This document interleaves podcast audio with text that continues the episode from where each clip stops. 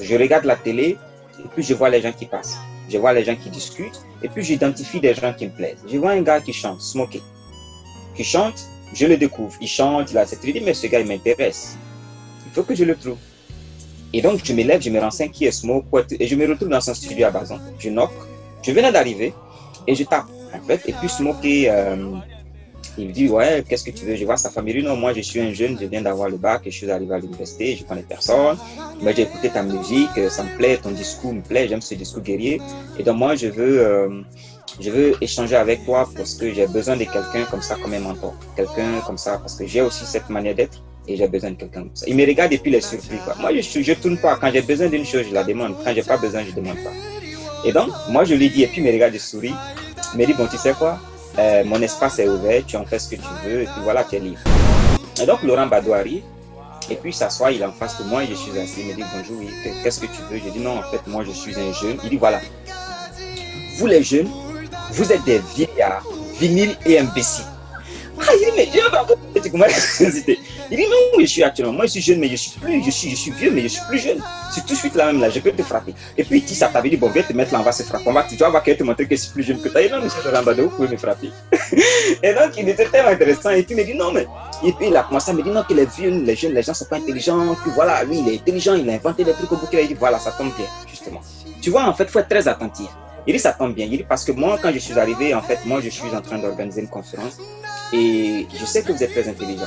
Tu vois, parce qu'il aime être intelligent. Vous êtes intelligent et moi, j'ai besoin de votre intelligence parce que nous, en tant que jeunes, on a besoin de bénéficier du mentoring des, aînés comme vous. Et moi, je vous écoute et je pense que c'est important.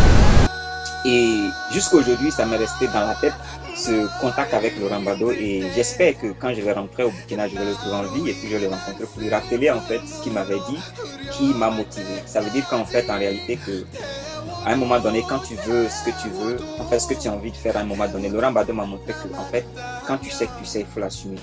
Ça, c'est fait. Bado, tu l'aimes, tu l'aimes pas, il est intelligent. Voilà. Donc, euh, ça, c'est ce premier contact qui m'a montré qu'il y avait des gens comme ça au Burkina. Et voilà. Et lorsque vous avez une idée, essayez de mettre en œuvre cette idée. Si vous ne pouvez pas mettre en œuvre seul cette idée parce que vous n'avez pas l'esprit de vous mettre en mouvement, associez-vous avec à quelqu'un qui a l'esprit, puisqu'il y a plusieurs formes de leadership, en fait, tu vois. Et donc, il faut trouver le leadership qui vient juste, euh, tu vois, s'emboîter à ton type de leadership qui, pour que vous puissiez vous mettre en mouvement, tu vois. Mais tu as une belle idée, mais tu n'as pas le courage de mettre l'idée en marche. Et alors qu'il y a quelqu'un qui a envie de se mettre en mouvement, mais qui n'a pas d'idée. Mais quand vous associez, c'est une bombe, en fait, tu vois. Et donc, ce sont ces gens de, de, fusion là qui manquent souvent. On pense qu'un projet, on le fait seul, on ne le fait pas seul. On le fait avec une équipe de gens qui euh, ont des compétences qui se complètent souvent. Nous, on s'est assis, on réfléchit. À chaque fois, on s'assoit, on réfléchit. Mais qu'est-ce qu'on peut faire Tu vois? Et donc, à un moment donné, le ballet citoyen s'est dit en réalité que euh, il faut rassembler les individus, c'est-à-dire les brindilles de ballet qui sont plus ou moins révoltés un peu partout pour en créer un balai, tu vois, qu'on peut attacher. Mais ça veut dire qu'on s'est dit, il fallait rassembler toutes ces personnes qui, justement, ont envie de se battre, mais qui ont besoin d'un cadre pour pouvoir résister. Donc, le ballet citoyen est né, justement, lors de ça. Et n'oublie pas qu'il y avait un contexte aussi de ce printemps arabe, tu vois, avec ce qui s'est passé, le printemps arabe, sans compter aussi le mouvement Yanamar au Sénégal. Donc, finalement, il y avait un vent de révolution dans l'air. Donc, le ballet, donc, en même temps, quand ça arrive au Burkina, avec euh, les vérités de modification de la Constitution, automatiquement, le monde entier se disait, bon, on a fait pour nous en arabe, on a fait, dans les pays arabes, on a fait cela au niveau de, de Sénégal. Le monde entier regardait le Burkina, que fera la jeunesse burkinabé? Donc, ça, c'est la question qui est adressée à la jeunesse en ce moment. Et nous, on a pris nos responsabilités, on a échangé, on a partagé des mails, on a discuté à un moment donné, on s'est dit, bon, les gars, il faut y aller, prenons le risque. Et puis, j'ai fait presque tous les continents, tu vois. Donc, pour moi, c'est pas ça qui m'intéresse. Pour moi, après, c'est de dire, comment est-ce que tu aides les petits à sortir, tu vois, à les accompagner, à les coacher, à leur dire qu'en fait, le gars que tu vois là, qui a fait le tour du monde, là, il y a eu un moment où il était assis là où tu étais assis, en train de prendre du café et puis se demander, mais que sera mon avenir en fait Tu vois, j'étais assis là où tu étais assis. Je me dis, mais qu'est-ce que sera mon avenir? Mais il y avait une chose qui était dans ma tête. Je dis que j'irai où je veux tant que je ne baisse pas les bras. Un jour, il y a un gars qui était assis qui me dit que ce gars-là, je ne connais pas son pays, mais il a une méthode qui me fait penser à Il dit quoi? Il dit non, Thomas Sankara, dit ouais, il est du Burkina Faso. Dit voilà. Je savais que non, tu étais dans un petit. Parce que vous, vous êtes des gars très rigoureux, très sérieux. Tu vois, ça, c'est l'identité du Burkina qu'on a. Tu vois, c'est-à-dire qu'on a ça et tu le vends. Aujourd'hui, tu rentres ici, tu dis Burkina, on va dire ouais, on vous connaît. C'est ça. C'est-à-dire que c'est ce trademark-là, tu vois, qu'on arrive à vendre. La probabilité que nos jeunes quittent l'université en économie, rencontrent quelqu'un qui est bien formé, qui est disponible à les accompagner, un ou deux, trois, ça n'existe pratiquement pas. Donc pourquoi je vais gaspiller mon cerveau dans un pays comme la Corée qui a à peu près 40 000 instituts de recherche alors qu'en entrant au Burkina Faso, soit je peux former, il n'y a même pas près de 10 ou combien d'instituts de recherche qui sont de renom. Tu vois, c'est-à-dire que je sens que je vais plus apporter à ma communauté, à ma jeunesse, dans mon pays, parce qu'il y a encore beaucoup de choses à construire, en fait, tu vois. Donc, l'une des motivations, c'est de dire qu'il ne suffit pas d'être heureux, parce que je serai heureux, que ce soit ici, que ce soit là-bas. Voilà, donc ma motivation, c'est cela. C'est-à-dire qu'au-delà de réussir ma vie à moi, c'est de voir comment est-ce que je peux participer justement à aider certains, surtout nos pays, non seulement individuellement, contact en contact, mais aussi dans l'élaboration des politiques publiques. C'est pour ça que je travaille sur les politiques publiques pour pouvoir aider à, la réflexion sur les politiques publiques, de développement, et puis voilà, ainsi de suite, pour voir comment on transforme le pays. Bienvenue sur Jeunes et Ambitieux, le cadre d'échange où nous allons à la rencontre de ceux qui ont barra, comme on dit, pour l'accomplissement de leurs rêves. Aujourd'hui, je suis avec Indini, un frère de lutte pour l'éveil des consciences, un leader de la jeunesse de par ses œuvres, un jeune ambitieux comme vous et moi. Il nous livre tout son parcours riche d'expériences diverses et de réalisations de soi. C'est un honneur de l'avoir interviewé pour vous. Je vous invite à partager l'épisode pour toucher ceux qui en ont réellement besoin, car c'est de cela qu'il s'agit. Bonne écoute et à très bientôt.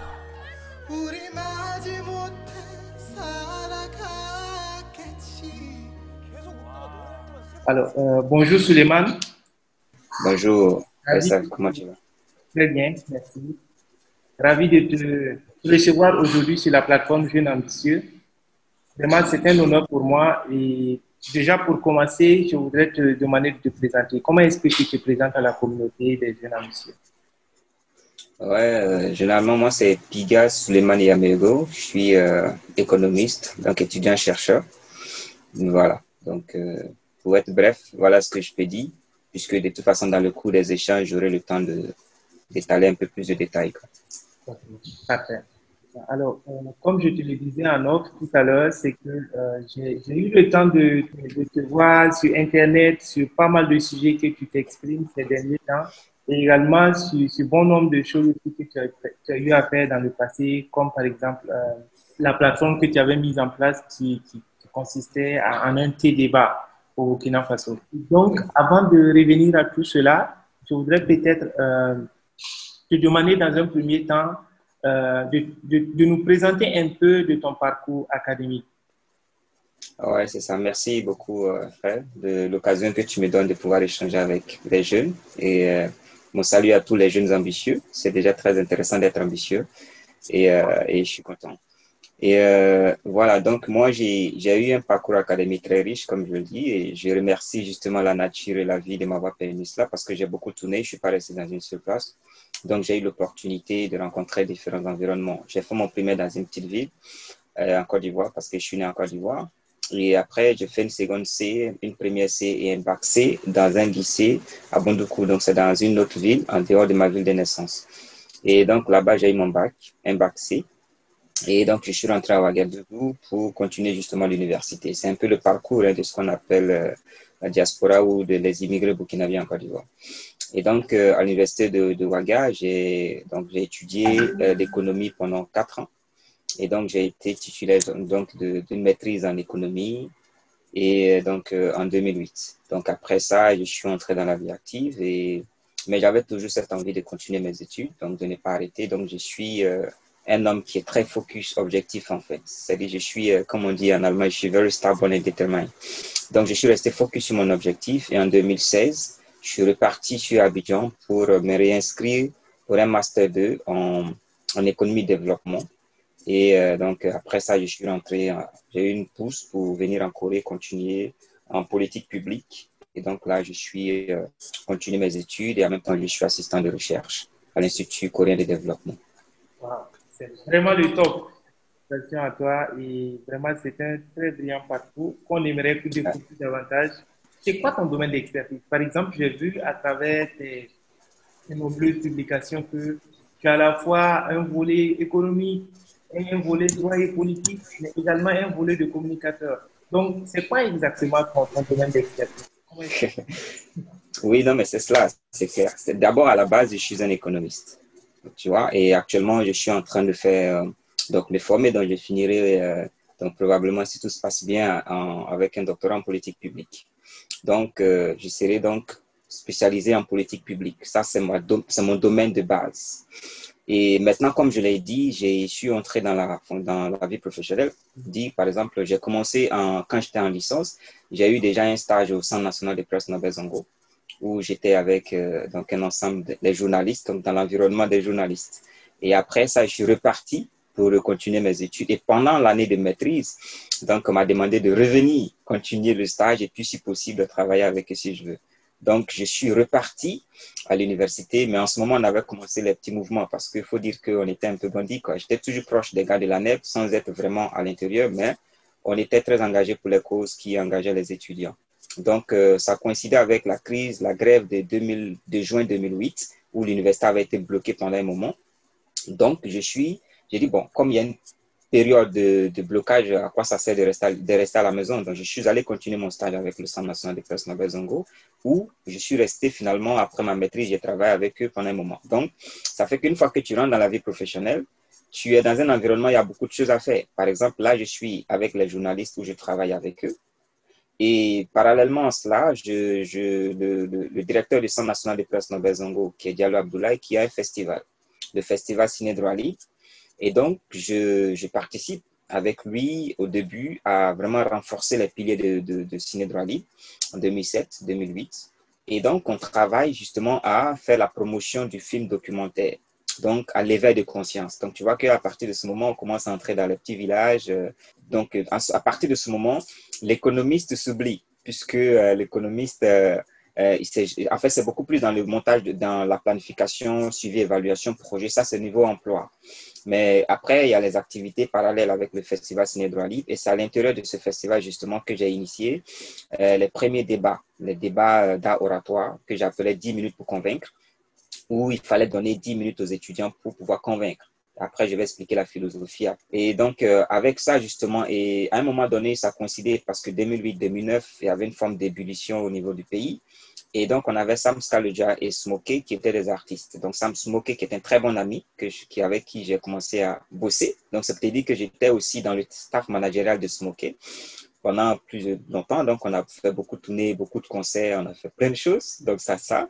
Et après, j'ai aussi bossé dans, à Jazawaga parce que j'aime la musique, j'aime l'art, donc j'ai bossé dans Jazawaga. Et j'ai été aussi administrateur d'une compagnie de danse, j'aime la danse contemporaine. Et j'ai été aussi euh, au CIAO, j'ai été dans la commission du CIAO, j'ai été au FESPACO. Bon, pour te dire, j'ai fait presque tout ce qu'il faut, ce que tu peux imaginer en fait qui existe comme grande activité au Burkina Faso. Euh, parce que pour une chose simple, en fait, j'aime l'art, j'aime la culture et j'aime aussi, euh, comment on appelle ça, m'engager dans, dans, la vie sociale. Quoi. Donc, c'est un peu ça. Un parcours très riche et qu'on aura vraiment euh, intérêt à découvrir au fur et à mesure de cette entretien. C'est cela. Alors, euh, dis-nous, Suleiman, quel a été tes premiers pas dans le domaine professionnel? Quel souvenir est-ce que tu, retiens de, de cette période-là? Parce que ça date de, très longtemps quand même. Ouais, 2007, avec mon premier stage, donc au centre de presse Nambazongo. Et puis, euh, bah après ça, j'ai pas cherché à travailler parce que j'ai jamais fait de demande d'emploi. J'ai jamais voulu travailler pour la fonction publique. J'ai toujours eu cet esprit d'être moi, en fait. C'est-à-dire que j'ai, je sais pas ce qui m'anime, mais j'ai toujours voulu être indépendant. Et donc, euh, mais avec le Centre national de presse c'était intéressant parce que j'étais dans un environnement qui était un environnement que j'ai toujours voulu. C'est-à-dire, pendant que je travaille, je travaille avec des gens qui font un travail pour la liberté d'expression et de presse. Donc, c'était intéressant. Mais en même temps, c'est clair que quand tu entres dans la vie professionnelle pour une première fois, il y a déjà il y a, il il y a beaucoup d'incertitudes. Et parce que bon, tu sors de l'université, tu apprends des théories, tu ne sais pas si ce que tu apprends est en conformité avec le terrain. Donc, tu arrives, tout est pratiquement nouveau, tu as peur de faire des erreurs, tu, tu, tu suis en fait un peu hébété. Donc, euh, moi, je, me rappelle que quand je suis arrivé au début, je, je, je regardais un peu, parce que je suis perfectionniste et j'avais un peu peur de faire des erreurs. Et euh, malheureusement et heureusement pour moi, j'ai eu un environnement où il y avait les gens qui m'encourageaient. Et donc, ce que j'ai fait, j'ai toujours eu une forme d'anticipation parce que j'aime pas le doute, donc j'aime pas l'incertitude. Donc, qu'est-ce que j'ai fait? J'ai pris les anciens documents, les anciens plans, les anciens rapports et j'ai commencé à bûcher. Voilà, donc j'ai maîtrisé un peu comment fonctionnait l'institution, comment les acteurs réagissaient, comment ça se passait. Et rapidement, je me suis intégré. Donc, je me suis senti facilement dans l'environnement et je savais à peu près la vision de l'institution et qu'est-ce qu'on attendait. Donc, c'est, tu vois, quand tu es dans un environnement comme ça, tu peux facilement anticiper, proposer et puis innover dans ton domaine que d'être là en tant Moi, je ne suis pas tâcheron. Je n'aime pas exécuter puis d'attendre. Je veux toujours avoir euh, quelque chose à ajouter, quelque chose à innover. Voilà, donc euh, donc c'est en lisant, en bossant, en discutant avec ceux qui étaient là avant et surtout en me faisant volontaire pour faire toutes les tâches. Tu sais, parce que quand on arrive, il y a beaucoup de gens qui étaient là, ils n'ont pas envie de faire certains boulots. Moi, je le faisais comme on disait, le job est là en fait. Et donc, je le faisais. Donc, ça fait qu'en un temps record, j'ai réussi à, à maîtriser ce que j'avais à faire, qui était mon domaine. Et puis, à plus de ça, je, je me suis intégré parce que les gens m'ont accepté, parce qu'ils ont vu un jeune qui avait envie de travailler, qui avait envie de bosser. Donc, euh, voilà. Donc, je veux dire qu'en étant à l'école, je me suis retrouvé dans cet environnement. Voilà. Vraiment très, très intéressant dans le sens où c'est une leçon, en tout cas pour ceux qui sont en train de démarrer.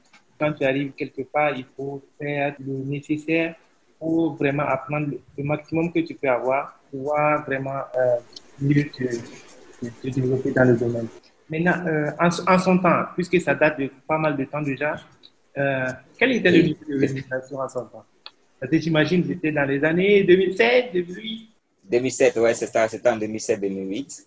Donc, euh, non, mais tu sais, généralement, d'abord, j'ai commencé par un stage et nous savons qu'un stage n'est pas bien rémunéré. Donc, euh, comme je le disais dernièrement, en fait, pour, euh, par rapport, les institutions préfèrent qu'on ne dise pas, en fait, comment ils rémunèrent pour justement par rapport à l'institut elle-même. Et donc, je n'ai pas envie de dire combien le centre me donnait. Et en ce moment, par rapport au centre lui-même, moi, je n'ai pas de problème par rapport à ça. Mais c'est pour vous dire qu'en réalité, ce n'était pas beaucoup. En fait, ce que je vais dire, ce n'était pas beaucoup. Et euh, c'est pour cela justement que je bossais beaucoup. Je bossais beaucoup parce qu'en plus de travailler, de, faire de commencer par le stage déjà, euh, je vivais déjà indépendant, donc j'avais ma maison, tu vois. Donc je donne un ordre de grandeur. Généralement, un stage au Burkina en moyenne, c'est 30 000 à l'époque. Je ne sais pas si maintenant c'est toujours tout, mais c'est autour de 30 000. Voilà. Donc, si tu as 30 000 francs par mois comme stagiaire, c'est un problème. Bon, moi, à l'époque, comme j'étais boursier de l'université, donc euh, ça, c'était un bonus. Tu vois, mais après, je suis entré à partir. Parce que moi, j'ai commencé à travailler officiellement en 2009. Pourquoi? Parce que le centre fonctionne sur la base d'un plan d'action. Donc, moi, quand je suis arrivé, j'ai fait mon stage à un moment donné où le plan d'action n'était pas renouvelé. Donc, il fallait que moi, je travaille, je continue mon stage. Et donc, au renouvellement du prochain plan d'action, on allait justement m'intégrer maintenant comme un employé en part entière. Donc pendant deux ans, 2007, pour ne pas dire un an plein, puisque je suis revenu en 2008, j'ai travaillé vraiment en tant que stagiaire, mais avec une promesse d'embauche lorsque le plan d'action allait être renouvelé. Donc quand le plan d'action a été renouvelé en 2009, donc de 2008, juin 2008 jusqu'en à peu près octobre, septembre 2009, j'ai bossé avec à peu près 30 000 francs par mois. Voilà. Donc ça, c'était vraiment, euh, mais comme un stagiaire, mais tu faisais le boulot normal, tu vois. C'est un peu cela. Voilà, donc euh, voilà, donc c'est comme ça. Et après 2009, euh, tu te fais embaucher avec euh, un salaire qui n'est pas réellement c'est par rapport à ton niveau, par rapport à cela. En fait, en réalité, c'est un phénomène qui est normal. Après, j'ai beaucoup travaillé là-dessus. On est sous-emploi, sous-employé au Burkina. Donc, et le sous-emploi, pas forcément au Burkina, même en Afrique. Donc, on est sous-employé, c'est-à-dire qu'on est employé à un niveau, mais on est payé en deçà, en fait, du, du niveau pour lequel on est employé. Voilà, donc c'est comme ça que j'ai bossé avec un salaire qui n'était pas assez suffisant. Mais en même temps, je n'ai pas euh, trop focalisé là-dessus parce que je me suis dit que en fait, j'ai intérêt à me focaliser sur apprendre parce qu'à l'époque, j'étais très jeune. Donc, j'ai dit, si je focalise sur apprendre, ça va me servir après. Et ça me sert aujourd'hui. Tout ce que j'ai pu faire, parce que d'abord, un, je bossais tardivement. Je pouvais finir tard. Je pouvais même être à la maison. Mon boss m'appelle, je reviens au centre à 2 heures du matin pour bosser. Tu vois. Donc, euh, sans compter que je combinais beaucoup d'autres choses, c'est-à-dire que le festival Ciné Droit Libre, je, j'allais, je pouvais finir. Je te donne un élément d'une journée normale de Piga, par exemple. Je pouvais aller au boulot à 8 heures, je finissais à 18 heures. Quand je finissais à 18 heures, je continuais les travaux du festival Droit Libre jusqu'à 20 heures. Après ça, je pouvais aller à un concert ou bien avec Smokey, aller à un concert, par exemple, au Remdogo ou au centre culturel. Donc, je rentrais souvent vers 3 heures du matin. Et puis, je vais me réveiller à 6 heures et puis être là au boulot. Donc, voilà un peu. Et souvent, c'est du lundi au dimanche, tu vois. Donc, j'ai eu une vie très pleine. Voilà. Donc, euh, rémunération au niveau du Centre national des presse était passé. Mais quand je combinais toutes les, toutes les, toutes les rémunérations que j'avais liées aux activités parallèles que je faisais, bon, je vivais confortablement. En fait, pas confortablement, mais j'étais, euh, j'avais le minimum pour vivre digne. Quoi. voilà. Euh, et je voudrais revenir un peu sur ce que tu as dit au début, c'est que tu, as, tu, as, fait une bonne partie de tes études en Côte d'Ivoire. Donc, à partir du baccalauréat, tu es revenu au Burkina pour entamer des études universitaires. Maintenant, dans cet environnement-là, est-ce que c'était nouveau? Est-ce que euh, tu, avais déjà de la famille sur place, des, connaissances bien, ancrées sur place qui t'ont permis vraiment d'avoir ce réseau-là qui t'a permis vraiment de développer la suite de ta carrière professionnelle avec toutes ces activités? Ah oui, ça c'est une très bonne question parce que souvent on ne tient pas compte de ça. C'était très d'abord je, venais dans un environnement nouveau, je connaissais pas le Burkina déjà. Je n'étais jamais venu, j'avais aucune information. Seule chose que je savais, c'est qu'on avait Thomas Sankara, on avait Maurice Yamego. Parce que chez Yamego, Maurice Yamego, Thomas Sankara, c'était tout. Tu vois, parce qu'il n'y avait pas d'information. C'était souvent avec le vieux, on essayait de discuter et tout, voilà. Donc, euh, quand moi j'arrive au Burkina, d'abord je suis allé chez un oncle, j'ai fait euh, quelques mois avec lui. Et après, je suis, je suis parti prendre ma maison juste quand l'université a commencé, que ma bourse a commencé à être reversée. Je suis allé me prendre une chambre où j'étais indépendant et c'est lui-même qui me l'a conseillé. Et il m'a dit de ne pas l'inciter parce que ça n'allait pas me permettre d'apprendre. Et donc, euh, j'étais là, donc j'étais dans ma chambre et j'ai dit, bon voilà, moi je viens handicapé. Parce que handicapé, ça veut dire que je rentre chez moi, mais je ne connais rien. C'est-à-dire que je n'ai pas, de, pas de famille à Ouaga et un peu partout, puisque c'est toute la famille, oncle, grands-parents, maman, tout le monde est, au, est en Côte d'Ivoire. Donc, il faut trouver la formule pour justement s'intégrer à cette société surtout se faire accepter. Parce qu'à l'époque, l'accent, quand on parle, on dit on sait que vous êtes les Kosoveto. Il y avait un ensemble de choses qui faisaient qu'on n'était pas dans cet environnement. Voilà. Donc, justement, donc, qu'est-ce que j'ai fait? Je me suis assis et j'ai commencé à regarder la télé.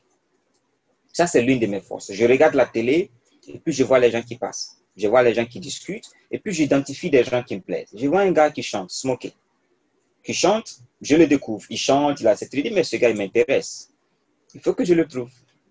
Et donc, je me lève, je me renseigne qui est Smoke, et je me retrouve dans son studio à Bazan. Je knock, je venais d'arriver, et je tape, en fait. Et puis, Smoke, euh, il me dit, ouais, qu'est-ce que tu veux? Je vois sa famille. Non, moi, je suis un jeune, je viens d'avoir le bac, et je suis arrivé à l'université, je connais personne. Mais j'ai écouté ta musique, ça me plaît, ton discours me plaît, j'aime ce discours guerrier.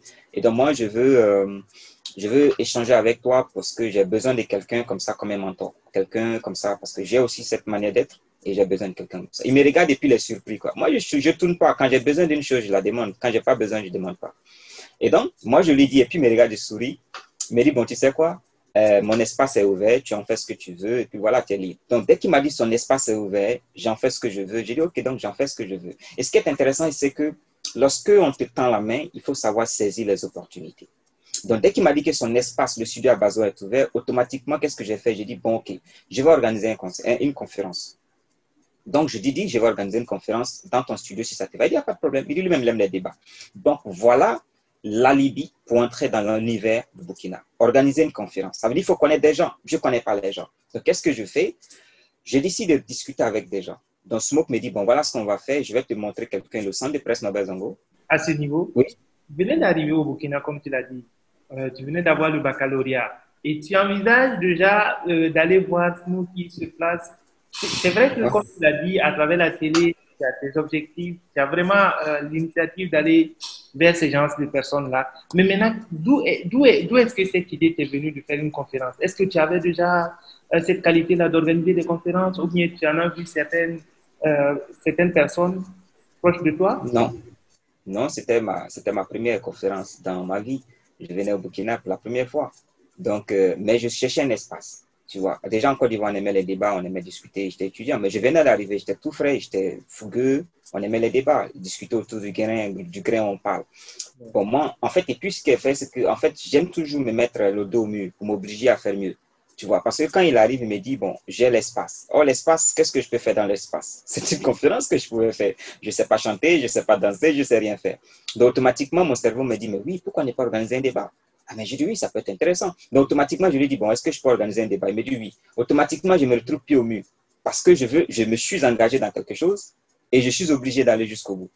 Donc, c'était la seule option que j'avais en ce moment par rapport à l'espace qu'il m'offrait. Donc, c'est-à-dire que c'est ça, en fait, l'élément qui est important. C'est-à-dire, lorsque, par exemple, tu es dans un environnement, tu sais ce que tu veux.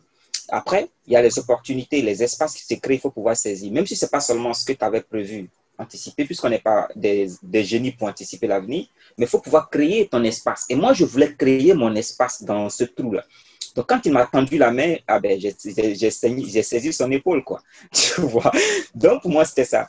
Et en même temps, stratégiquement, pour moi, euh, organiser une conférence signifiait de rencontrer des conférenciers. Donc, ça allait m'aider à rencontrer des gens. Tu vois? Donc, moi, je voulais connaître des gens. Parce que tu viens d'arriver, tu connais personne. Donc, je voulais rencontrer des gens. Et des gens importants. Tu vois, donc moi, j'ai commencé par ce mot parce que c'était quelqu'un qui était brillant, qui, était, qui avait un discours, mais en même temps qui était à un certain niveau. Donc moi, j'ai dit, je ne commence pas par le dernier de classe je commence toujours par le, premier des classes parce que tous les derniers, les avant-derniers seront toujours autour du premier. Donc, tu pourras rencontrer beaucoup de personnes, toujours en étant avec le meilleur. Tu vois. Donc, à partir de Smoke, j'ai rencontré tous les autres. Tu vois. Et donc, c'est comme ça qu'il m'a conseillé celui qui, plus tard, tu vois, allait me, allait me recommander un stage. tu comprends? C'est Smoke qui m'a mis en contact avec Diallo après. Et c'est lui qui va me recommander un stage. C'est avec lui, c'est comme ça que j'ai rencontré Rémi Dandinou, qui a dit qu'il allait venir pour filmer à l'époque, donc 2007 qui, allait, qui était mon premier ami que j'ai rencontré euh, en tant que journaliste. Après, j'ai rencontré Bado. Je suis allé rencontrer Bado chez lui à la maison, que, une rencontre que je n'oublierai jamais et que j'ai raconté à l'université quand je suis rentré, tous les étudiants se sont mis autour, ils ont ri, on dit, mais donc toi, tu ne connais pas Laurent Bado Moi, je ne le connais pas. moi, je viens d'arriver, on m'a dit que c'est un gars qui est intelligent. Je suis allé le voir.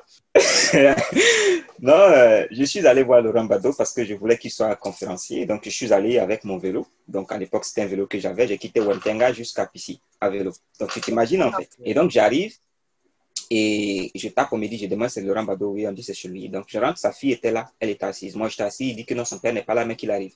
Et elle me dit, bon, si mon papa vient, tu regardes son visage.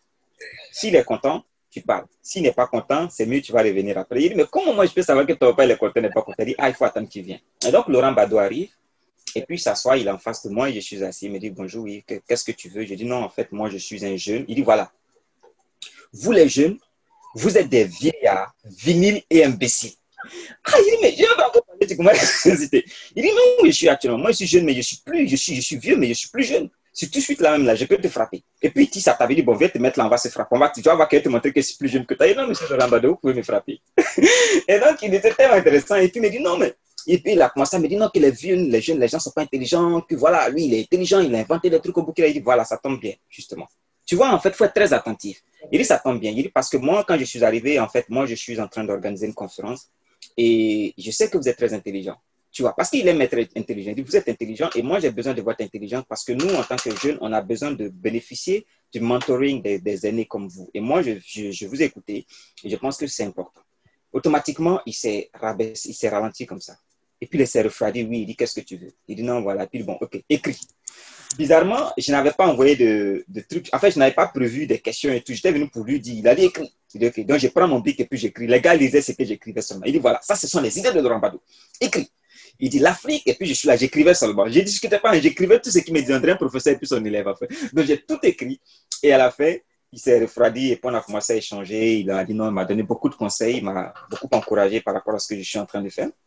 Et jusqu'à aujourd'hui, ça m'est resté dans la tête ce contact avec Laurent Bado et j'espère que quand je vais rentrer au Burkina, je vais le trouver en vie et puis je vais le rencontrer pour lui rappeler en fait ce qu'il m'avait dit qui m'a motivé. Ça veut dire qu'en fait, en réalité, que à un moment donné, quand tu veux ce que tu veux, en fait, ce que tu as envie de faire à un moment donné, Laurent Bado m'a montré que, en fait, quand tu sais que tu sais, il faut l'assumer. Ça, c'est clair. Bado, tu l'aimes, tu l'aimes pas, il est intelligent. Voilà. Donc, euh, ça, c'est ce premier contact qui m'a montré qu'il y avait des gens comme ça au Burkina. Et voilà. Donc, euh, tout ça, ça m'a commencé à m'enrichir. Et puis, voilà, c'est parti. Ouais, très belle anecdote, en tout cas. Euh, et, moi, ce que j'ai retenu de, de cette anecdote-là, c'est que, comme tu l'as bien expliqué, c'est-à-dire, à partir du moment où tu sais ce que tu veux, tu cibles les bonnes personnes. Et comme tu l'as dit, vraiment des mentors, des gens qui sont à un niveau où tu voudrais être. Et c'est avec l'accompagnement de ces gens-là que tu pourras vraiment faire le bon chemin et arriver à destination. Et, c'est vraiment l'objectif qu'on poursuit aussi à travers cette plateforme Jeune et Ambitieux-là. C'est de cibler des gens comme vous qui ont également un niveau où ils ont vraiment atteint euh, avec succès pour nous permettre de voir comment ils ont procédé pour arriver là et vraiment, tu, tu fais que démontrer une fois de plus que voilà, euh, c'est le chemin à prendre si on veut aller de l'avant. Non, c'est vrai. Le mentoring, c'est important, oui. Très important.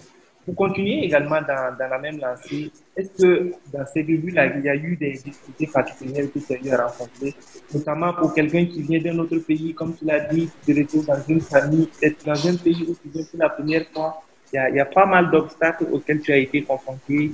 Et tout à l'heure, on parlait également de la rémunération qui n'est pas conséquente et tu étais amené à prendre ton propre appartement où tu allais loger et faire également tes déplacements pour tes différentes activités, pour, pour, pour également l'université. J'imagine que c'était une période où il y a eu pas mal de challenges que tu as eu à, à relever. Est-ce que tu peux partager cela également Ouais, il n'y a pas de problème, ça va, ça avec plaisir. Déjà, moi, je suis arrivé à l'université, comme je dis toujours, nous, on est rentré à l'université avec la grève, une grève, et on a quitté l'université avec une grève. C'est-à-dire que nous, on est rentré à l'université 2004-2005, où il y a eu une très grande grève, où l'université avait été bloquée pendant longtemps, et c'était très chaud.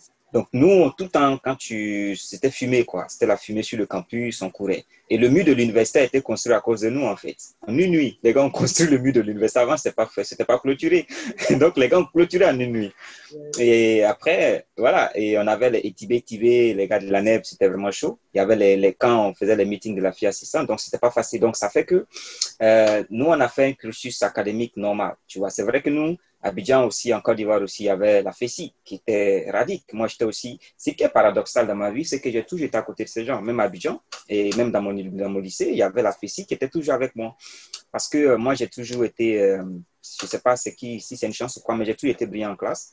Euh, jusqu'à aujourd'hui, j'ai toujours été le meilleur. C'est toujours le major de ma promo jusqu'à la fin. Donc, ça fait que les gens, les mouvements syndicaux, les gars avaient besoin de moi pour dire que et voilà, s'il avait plus, sinon, plus que souvent, les gens ont tendance à dire que c'est les gens qui ne sont pas intelligents qui font le syndicat.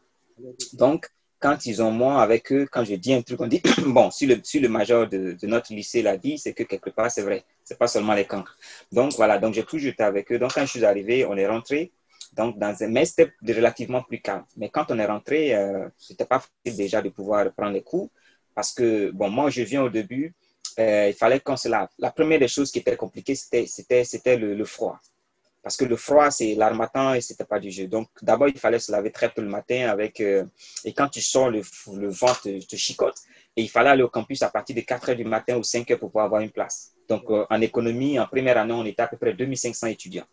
Donc, si tu n'es pas sur les premiers rangs, les premières rangées, tu vois le professeur petit là-bas. Donc, tu vois que c'était compliqué de prendre les cours. Donc, il fallait photocopier avec ceux qui étaient devant. Mais après, euh, j'ai un ami qui était en cité. Donc, lui, il réservait les places pour nous. Donc, on, allait gérer. Donc, ça, c'était déjà un obstacle. Donc, pouvoir s'asseoir et suivre les cours.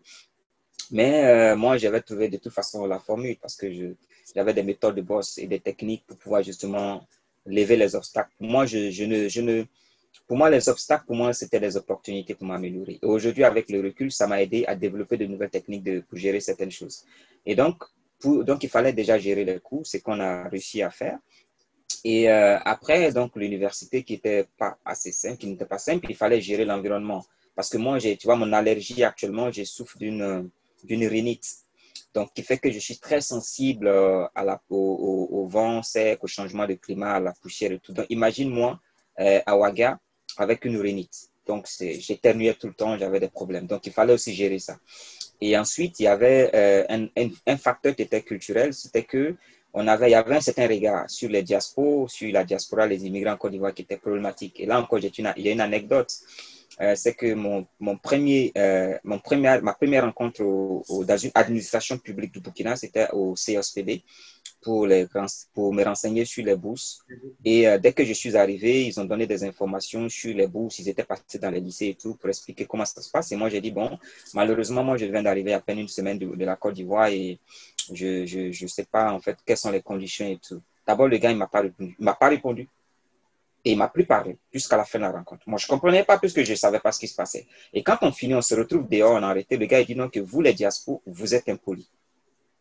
Et donc, il a commencé que c'est vous qui créez le désordre dans ce pays, c'est vous qui faites ça. Donc, déjà, c'est un choc, tu vois, parce que dans une administration publique, je viens d'arriver nouvellement, jeune, tu vois, à peu près 18, 19 ans, et je reçois ça d'une administration publique, ça m'a choqué. Mais on est devenus les meilleurs amis après, parce que je lui ai dit, bon, voilà, je vais te faire chier dans le CSPB, et je l'ai fait chier au CSPB, excuse-moi de l'expression, j'ai été très bandit avec lui, on a fait des mouvements, et parce que j'ai pas été payé pendant trois mois, donc euh, on sautait mon nom chaque fois. Donc, euh, je fais avec des camarades, on a fait un mouvement de, de grève, on a bloqué le CSPB, on les a fait chier, et après on est devenus des meilleurs amis. Aujourd'hui, quand on se voit, on se respecte, on est devenus des meilleurs amis, mais ça peut dire que après, il fallait t'intégrer dans cette société où euh, il y a un certain regard par rapport à la diaspora. Et donc, ça aussi. Donc, c'est pour cela justement que je me suis orienté vers la culture et la lecture, surtout la culture. C'est pour ça que j'ai fait partie de la génération Anta Diop, où j'ai beaucoup fait des, des, recherches. Je suis allé dans les petites provinces de Burkina, dans les villages, pour apprendre la culture parce que je me suis dit que moi, je dois faire double effort pour qu'on m'accepte. C'est-à-dire qu'en plus de ne pas bien parler ma langue maternelle, le moré et tout, je dois au moins savoir d'où je viens. Pour que quelqu'un, si un gars me voit et me dit, moi je suis plus Mouaga que toi, que j'ai la légitimité de parler donc des Mossé. Et moi j'ai appris, je connais l'histoire des Mossé, des Boaba, je connais l'histoire du Burkina, j'ai même fait des conférences là-dessus. Ça m'a donné une forme de légitimité, m'approprier mon identité, ma culture. Donc, c'est peut dire que, parce que j'avais cet obstacle-là, le fait que j'étais pas moi, mais j'étais pas culturellement ancré dans mon culture, j'ai été obligé, qu'est-ce que je fais D'aller chercher à me connaître j'allais au village. Et à, force de le faire, j'ai maîtrisé et aujourd'hui, je me sens très, tellement à l'aise parce que je connais mon identité. Donc, ça veut dire que tous les obstacles que j'ai rencontrés m'ont permis justement de m'améliorer, de développer des choses. Et voilà, ça m'a enrichi. Donc, pour moi, c'est une très belle expérience. Tu vois, je parle de ces obstacles aujourd'hui avec le sourire. Mais à l'époque, c'était pas simple. Mais aujourd'hui, je me rends compte que ça m'a enrichi, en fait. Voilà. Très, très, très belle expérience. Surtout le fait de transformer tous ces obstacles-là vraiment en avantage c'est vraiment euh, la, la, meilleure des choses à faire.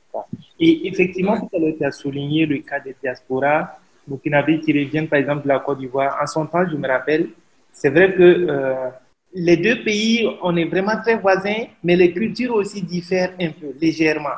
Surtout en matière de respect et tout cela. On ne va pas dire que du côté de la Côte d'Ivoire, on ne respecte pas, mais on a cette liberté-là de s'exprimer, même devant les, grandes personnes, voilà, de dire son opinion alors qu'au Burkina, euh, la tendance, c'est plutôt les enfants se taisent, les grandes personnes parlent.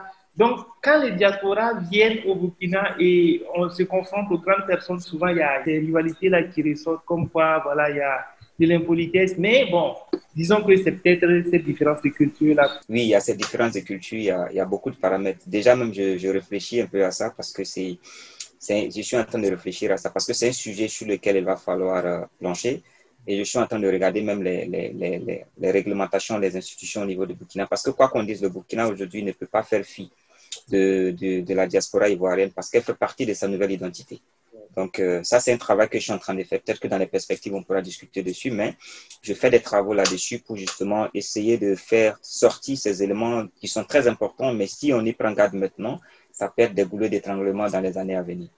Également, tu as abordé le cas de la période de grève au Burkina 2003-2004 où l'université était vraiment très chaude. Moi, je me rappelle en son temps, nous, on était toujours à l'école. 2003, ça devait être quatrième Mais je me rappelle que quand ça chauffait à l'université, il y avait des mouvements qui venaient chez nous et on nous faisait sortir également. Souvent, même, c'est à, notre niveau que ça commence et puis on part dans les autres lycées pour faire sortir les autres enfants. C'est ça, oui. C'est le LTO, non? Le LTO. Euh, C'était le Bambata. Ah, oui, il y a le Bamata, il y avait le Zenda, le LTO. Surtout l'autre qui était collé, le LTO était collé au mur de l'université, donc on les sortait les premiers. souvent, c'était. Ouais, c'était là, c'était le moment assez intéressant. c'était une période en tout cas très chaude dans, oui. dans les milieux académiques et universitaires. Oui, c'est ça. C'était pas facile. Alors, euh, après cela, quelle a été un peu la suite de tes expériences professionnelles? Oui, euh, parce que après, après euh, déjà, comme je t'ai dit, mon parcours, j'ai travaillé au centre de presse jusqu'en 2012. Et à, 2012, j'ai démissionné. Et donc, euh, j'ai démissionné pour justement euh, essayer de, de, me prendre en main parce que j'avais aussi besoin de, de liberté, d'oxygène, de m'aérer un peu. Et donc, c'est là que j'ai mis en place ma structure qui s'appelait Perform, qui avait essayé justement de développer, de professionnaliser le, le, le débat, le débat au niveau de la jeunesse. C'est là où j'ai créé le T-Batteur. Et c'était, en fait, c'était que mon objectif en ce moment, c'était justement, en fait, ça c'était de faire du mentoring un peu parce que je me suis rendu compte qu'il y a beaucoup de jeunes qui sont très brillants, mais qui sont dans l'ombre, qui n'ont pas des opportunités, des options. Et euh, moi, j'ai la chance d'avoir un parcours très riche. J'ai fait presque tous les festivals au Burkina, comme je t'ai dit. J'ai rencontré beaucoup de personnalités, je connais beaucoup de gens. Et j'ai su également comment arriver à dépasser certaines difficultés personnelles pour pouvoir justement euh, se réaliser. Donc, j'ai dit, ben, pourquoi ne pas mettre ça au profit des jeunes? D'abord, premièrement, c'est de faciliter la liberté d'expression. Parce que regarde un peu, euh, au Burkina, par exemple, on n'avait pas la culture du débat contradictoire. Quand, quand ça commence, on finit par s'insulter. Et je me rappelle bien que quand on a commencé à l'université en 2007, mais les débats, c'était très houleux, ça finissait par des violences. Enfin, je vais dire, c'était des injures. Et nous, on avait, moi, mon rôle, c'était de dire non, on peut ne pas être d'accord sur un sujet, mais il faut, être, il faut apprendre à respecter l'autre, il faut apprendre à débattre. Donc, j'ai ce débat-là, ça fait. Et quand je suis arrivé à Bobo en 2008, et en 2000, je suis allé, j'ai fait un voyage un jour à Bobo, j'étais impressionné par la ville. Parce que c'était mon premier voyage à Bobo, j'ai aimé. Et donc, j'ai été dans les grains, j'ai vu l'ambiance et tout. Après, je me rends compte qu'il y a un petit problème de débat, un petit souci entre la Ouaga et puis Bobo. Tu vois, en termes de développement, en termes de culture, en termes de discussion. Et moi, je vais à Bobo, je dis non, euh, moi, je veux euh, transformer. C'est là encore où on parle de, de, comment on appelle ça, transformer tout ce qui est difficulté en des opportunités. Moi, j'étais à Bobo dans le cadre d'un projet d'une tante et donc je devais être à Bobo pour euh, quelques mois.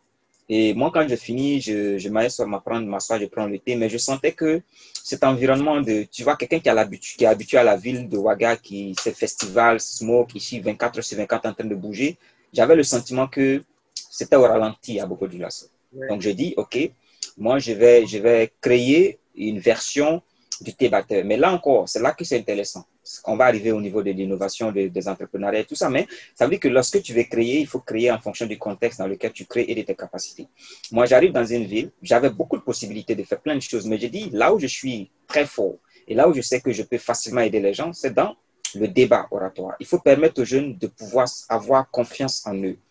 Aujourd'hui, à Bobo, quand je regarde aujourd'hui les médias, la plupart des jeunes qui sont des leaders aujourd'hui, que ce soit à Bobo ou à Ouagadougou, sont passés par mon écurie. Et ça, ça me plaît tu vois, et il me le renvoie souvent. Donc, j'arrive à Bobo, j'avais près de, beaucoup de jeunes sur à mon écurie, il n'y avait aucune activité à part Fitini Show et puis quelques activités. Mais aujourd'hui, il y a beaucoup de festivals. Je regarde les têtes. quand je regarde toutes les initiatives à Bobo, je regarde les têtes, les leaders étaient dans mon écurie. Ça, c'est une certaine success story. Et donc, j'arrive, je crée, je dis, bon, je crée le thé batteur. Le thé batteur, en fait, ça veut dire des débatteurs autour du thé.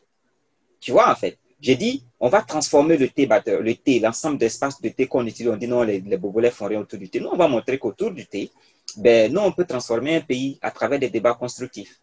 Et donc, c'est comme ça.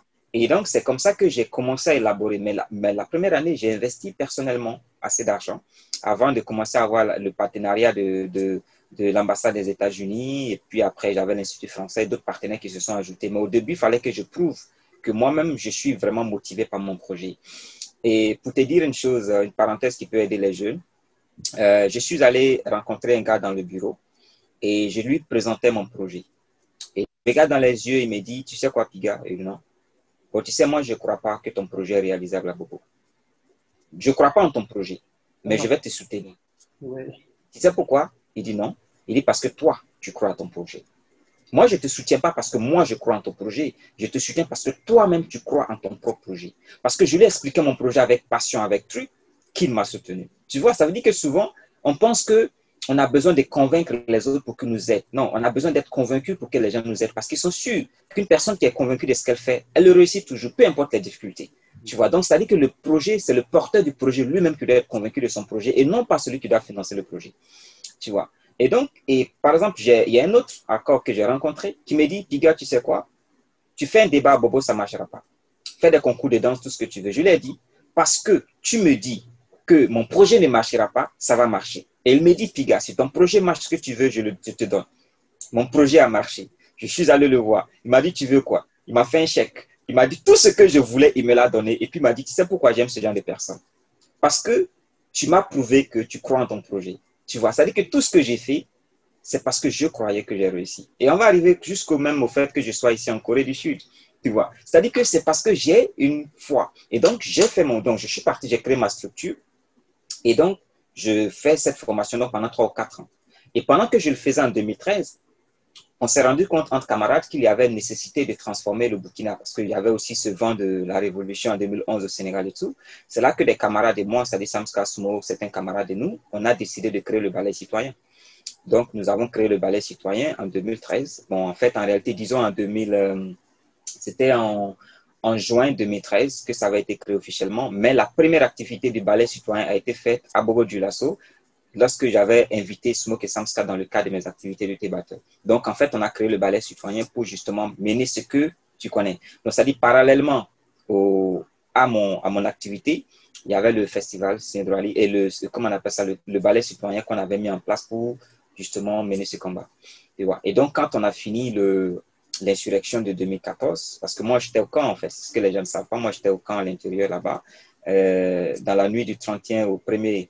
Donc, euh, au moment où les gens dormaient, où tout le monde fuyait, que les, on cherchait à savoir qui va être président, les idées, machin, nous, on était à l'intérieur du camp. Moi, j'ai quitté le camp pratiquement vers 4 heures du matin. En ce moment, il y avait les CRS dans la rue, mais on avait un passe pour rentrer chez nous et tout. Donc, euh, et après ça, euh, quelques temps après, je suis tombé malade. Si tu veux même voir, tu peux m'envoyer. J'ai même une vidéo, une émission sur Canal 3 où je parlais un peu de ce qui s'était passé après. Et pendant l'insurrection, les difficultés. Et après, je suis tombé malade pendant un an. Donc, je suis resté alité, gravement malade pendant un an. Et donc, c'est là que j'ai dit, OK, euh, il faut changer. Je pense qu'il y a un article aussi du Passonet tu as eu à aborder ce, volet-là également. Oui, voilà, j'ai abordé cette question au niveau des façonnettes et tout ça, donc j'étais très malade. Et là encore, dans, tu vois, en fait, il y a toujours des difficultés en fait sur le parcours de l'homme en fait. Je finis ça et pendant que mes camarades célébraient, tu vois, tout le monde était content et tout. Moi, j'étais en train de lutter entre la vie et la mort, tu vois. Donc, euh, j'étais très malade, on m'a diagnostiqué beaucoup de mots et la probabilité que je vive était très peu. Donc, je voyais beaucoup de gens qui venaient me voir. Et après, c'est quand je me suis rétabli que les gens ont commencé à dire, tu es chanceux parce que quand on venait, on venait voir le, c'était les dernières visites des mourants, quoi, tu vois. Et euh, pendant ces moments difficiles, j'ai fait une introspection. Tu vois, j'ai fait le point de ce dont j'avais besoin, ce qui m'a toujours motivé, ce qui m'a toujours plu. Et je me suis rendu compte qu'en réalité, j'avais toujours voulu faire la recherche, j'avais toujours voulu apporter un plus au développement de mon pays. Et je me suis rendu compte que me limiter à la maîtrise, ce n'était pas suffisant. C'est vrai que j'ai eu beaucoup d'expérience, j'ai rencontré beaucoup de gens, j'ai fait beaucoup de choses, mais je me suis dit non, il faut que je continue. Donc, j'ai décidé justement de profiter du fait que j'étais malade et que je ne pouvais plus bouger parce qu'on m'avait interdit de beaucoup bouger. On m'avait donné des médicaments à prendre pendant un an. Je devais pas prendre, je devais éviter tout ce qui était stressant. Donc, je dis, au lieu de faire ma convalescence euh, coucher, tu vois, et puis hors des activités, pourquoi ne pas mettre ça à profit pour être assis dans une classe et puis écouter les gens? Donc, je suis reparti auprès de la famille en Côte d'Ivoire, donc à Abidjan, et je me suis réinscrit en Master 2 d'économie développement économique. Et donc, j'étais assis en classe et je faisais ma convalescence en reprenant les cours.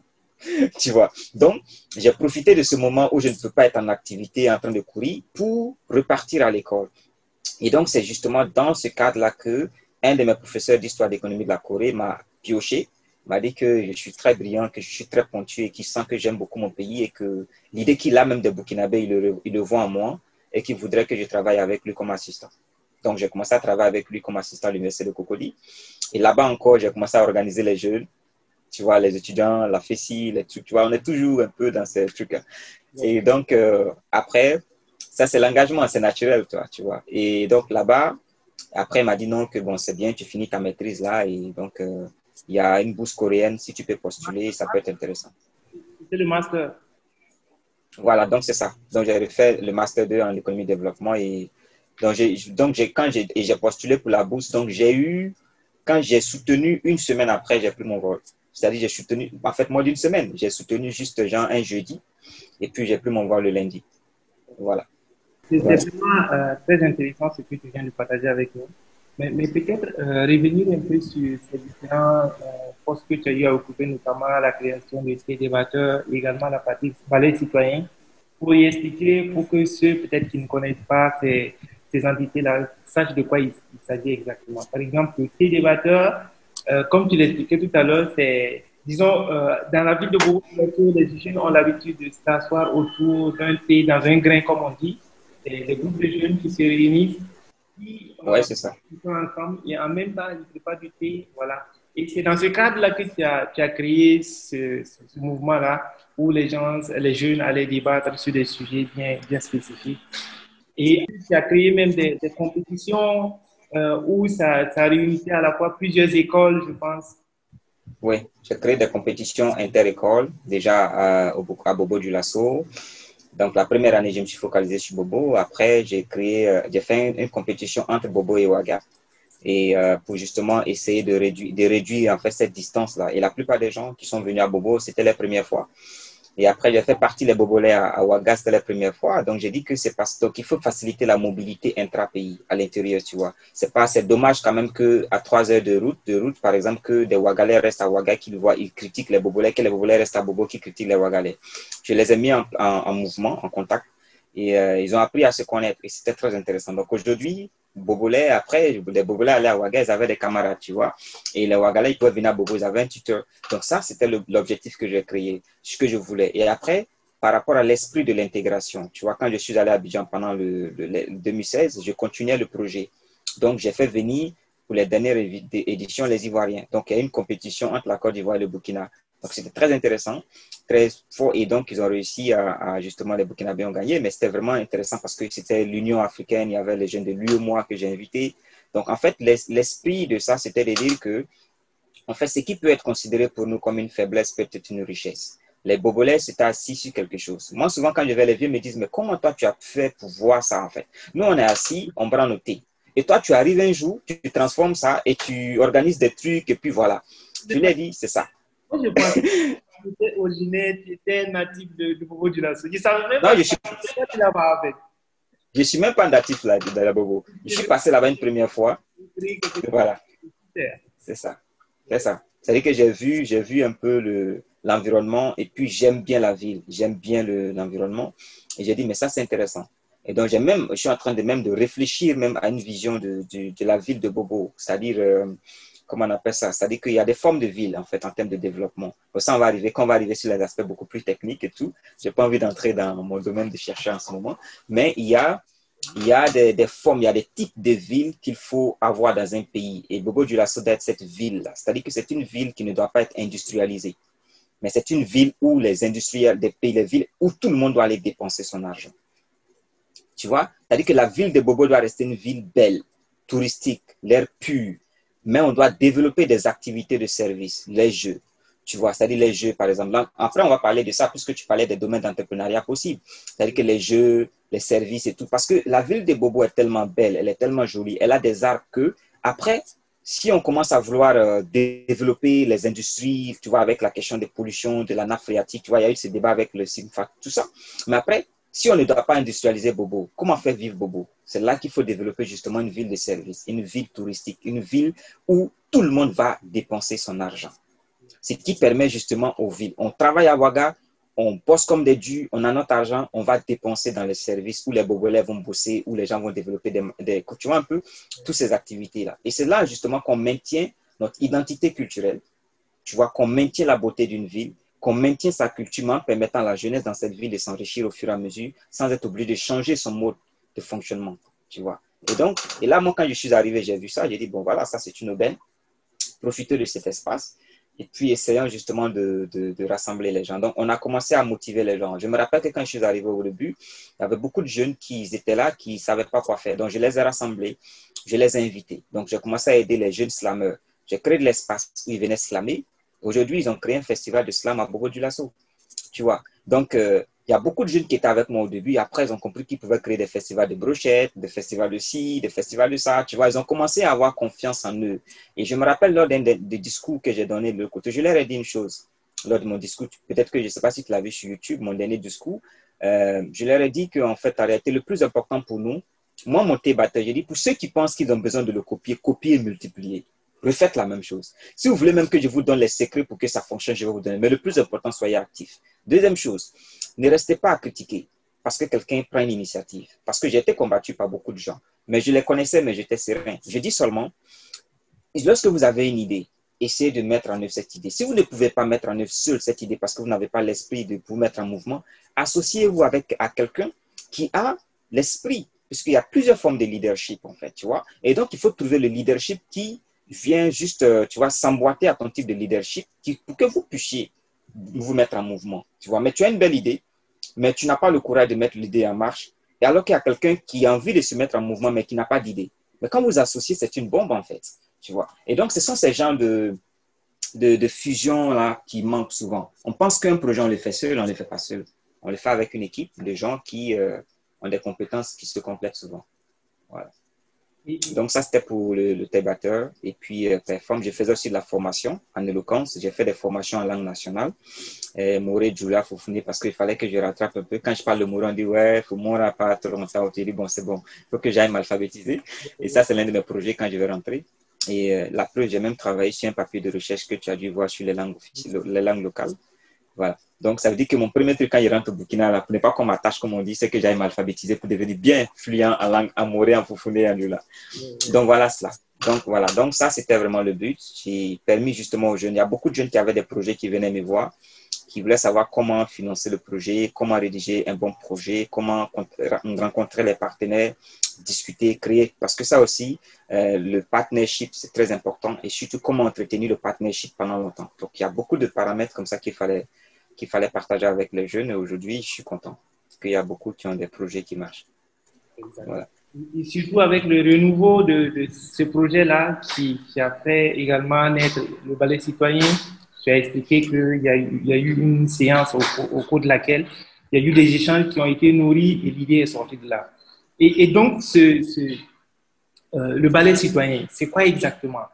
Euh, on parle de voilà, une, un ensemble d'associations, de jeunes de la communauté, voilà, euh, qui luttent contre la malgouvernance au Burkina et qui ont également été, en tout cas, euh, les éléments phares qui se sont opposés voilà, à la présidence de Blaise, Compaoré qui voulait euh, prendre un troisième mandat. Donc, peut-être si tu peux revenir pour expliquer en quoi est-ce que le, le ballet citoyen consiste exactement pour ceux qui ne connaissent pas. Bon, euh, c'est vrai que par rapport à la question du ballet, puisque je suis plus dans le ballet officiellement maintenant, parce que depuis 2015, quand je suis tombé malade, donc je pouvais plus être actif, donc je me suis retiré donc état Abidjan, donc je suis plus vraiment euh, comptable de ce qui se passe après 2015, donc je suis pas. J'ai pris quelques, un petit repli tactique, comme on dit, pour pouvoir me concentrer sur mes recherches. Et donc, ça fait que souvent, euh, je me dis qu'il y a beaucoup de gens qui sont un peu plus légitimes pour parler de ça maintenant. Mais ce que je veux dire, c'est que, en fait, c'est que d'abord, à l'origine, le ballet citoyen l'a créé parce qu'il y avait un besoin. Il y avait un besoin pour la jeunesse, justement, de, changer les choses, en fait. Tu vois, parce que quand tu remarques, il y avait beaucoup de choses, il y avait beaucoup de plaintes. Moi, j'ai la chance d'aller dans presque tous les petits villages. J'ai discuté avec les gens dans les centres de... On a discuté avec les gens, on a, on a, fait des documentaires de Norbert Zongo, de Thomas Sankara. Les jeunes étaient révoltés. Mais ils avaient besoin d'un cadre, justement, pour se retrouver, pour pouvoir résister. Et donc, nous, on s'est assis, on réfléchit. À chaque fois, on s'assoit, on réfléchit. Mais qu'est-ce qu'on peut faire Tu vois? Et donc, à un moment donné, le ballet citoyen s'est dit en réalité que euh, il faut rassembler les individus, c'est-à-dire les brindilles de ballet qui sont plus ou moins révoltés un peu partout pour en créer un ballet, tu vois, qu'on peut attacher. Mais ça veut dire qu'on s'est dit il fallait rassembler toutes ces personnes qui, justement, ont envie de se battre, mais qui ont besoin d'un cadre pour pouvoir résister. Donc, le ballet citoyen est né justement lors de ça. Et n'oublie pas qu'il y avait un contexte aussi de ce printemps arabe, tu vois, avec euh, ce qui s'est passé le printemps arabe, sans compter aussi le mouvement Yanamar au Sénégal. Donc, finalement, il y avait un vent de révolution dans les, donc le ballet, donc en même temps quand ça arrive au Burkina avec euh, les vérités de modification de la constitution, automatiquement le monde entier se disait bon on a fait pour nous en arabe, on a fait dans les pays arabes, on a fait cela au niveau du de Sénégal. Le monde entier regardait le Burkina, que fera la jeunesse burkinabé? Donc ça c'est la question qui est adressée à la jeunesse en ce moment. Et nous, on a pris nos responsabilités, on a échangé, on a partagé des mails, on a discuté à un moment donné, on s'est dit, bon les gars, il faut y aller, prenons le risque. Donc on se rappelle de nos rencontres nocturnes au Ciao, un peu partout, tout. donc c'était pas simple. Et donc il fallait mettre en place l'institut, donc, euh, on a, et donc on a réfléchi. Donc, le, 29 juin, officiellement, Smoke et Samska ont lancé le mouvement au niveau de la place de la Révolution à Ouaga. Mais dans le cadre du ballet citoyen, du thé batteur, par exemple, moi, j'organisais en ce moment la finale du thé batteur à Bobo du Lasso. Donc, moi, j'ai invité Smoke et Samska à participer à mes activités. Donc, quand ils sont arrivés, c'était l'occasion. Donc, on a fait un travail où les gens sont venus avec les balais et tout. Donc, on a vraiment lancé. Et malheureusement, pour le pays, ou malheureusement pour tout le monde et heureusement pour le mouvement, ou tout ça, ça dépend de comment les gens prennent, il y a eu un décès sur la nationale numéro 1 qui n'était pas éclairée, où il y a un professeur qui a été tué par une voiture et les Bobolais se battaient pour que cette voie soit éclairée. Donc, quand le balai est arrivé, les jeunes, moi j'étais déjà en train de rencontrer les jeunes en fait à Bobo qui étaient révolutionnaires. Qui, donc on avait prévu avoir une rencontre entre le, Samska Smoke, donc nous, et puis ces jeunes-là pour essayer de discuter de la question, pour voir comment ensemble on unit nos forces justement pour... Et donc, c'est là que la première résistance du ballet est née le soir même de la finale de montée Batera Bogo du Lasso. Après la finale, on a fait une rencontre et le lendemain, on est allé sur les sites et RFI a récupéré et c'est parti. Donc, ça dit, on n'a même pas eu le temps de dire on va s'asseoir pour restructurer, la, mettre les instances et tout. Dit que l'idée a été lancée le 29. Le 4, on est parti en, action. Donc, c'est après qu'on a commencé à structurer le mouvement au fur et à mesure qu'on résistait. Donc, c'était pas simple. Voilà. Donc, voilà un peu l'esprit du mouvement quand il a été créé en, 2013. Il y a eu en tout cas un grand succès, surtout pour le départ voilà, du qui a voulu trouver un troisième mandat. Super, merci beaucoup pour ce partage-là également. Et tout à l'heure, tu, as parlé d'un cas qui consistait un peu à essayer de mobiliser la jeunesse burkinabé. Et, moi, à mon niveau également, c'est un peu un constat qu'on a actuellement, qui est que euh, partout sur la toile, tu vas voir euh, des jeunes qui, créent pas mal de choses, que ce soit euh, en Europe, que ce soit aux États-Unis, que ce soit dans quelques villes aussi en Afrique, dont notamment les pays anglophones qui sont les plus, les plus en avance. Et de plus en plus aussi, on va voir que des pays comme la Côte d'Ivoire, il y a pas mal de jeunes aussi qui, entretiennent pas mal de choses, et au Sénégal également. Mais au Burkina, la tendance, elle est toujours un peu en arrière, je trouve. vraiment, c'est des opportunités comme ça qui peuvent nous permettre également, quand on les lance, de permettre aux uns aux autres de voir que c'est des choses qu'à leur niveau, ils peuvent également faire. C'est rien de, de, compliqué. Internet, on, on y a tous accès.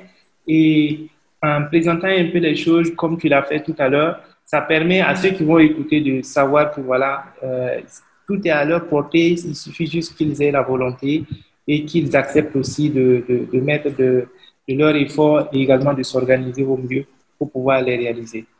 Donc, euh, merci beaucoup pour ce partage-là, vraiment.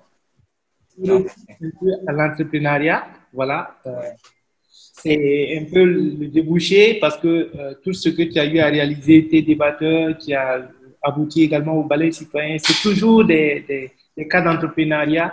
Donc, euh, comment est-ce que tu peux partager euh, tes expériences dans le cas de, l'entrepreneuriat avec nous? Comment est-ce que tu as expérience ce milieu?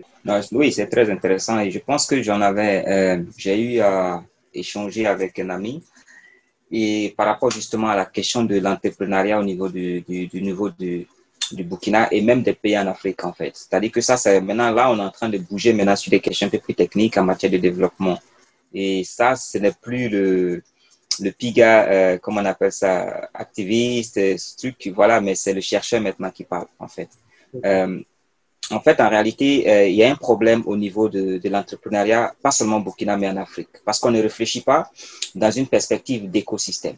Tu vois, parce qu'en réalité, euh, l'entrepreneuriat doit s'inscrire dans ce qu'on appelle un écosystème. Et un écosystème, ça signifie quoi? Ça signifie des acteurs et puis une interaction entre ces acteurs. Tu vois? Donc, ça veut dire que quand tu prends l'entrepreneuriat, il y a un écosystème de l'entrepreneuriat.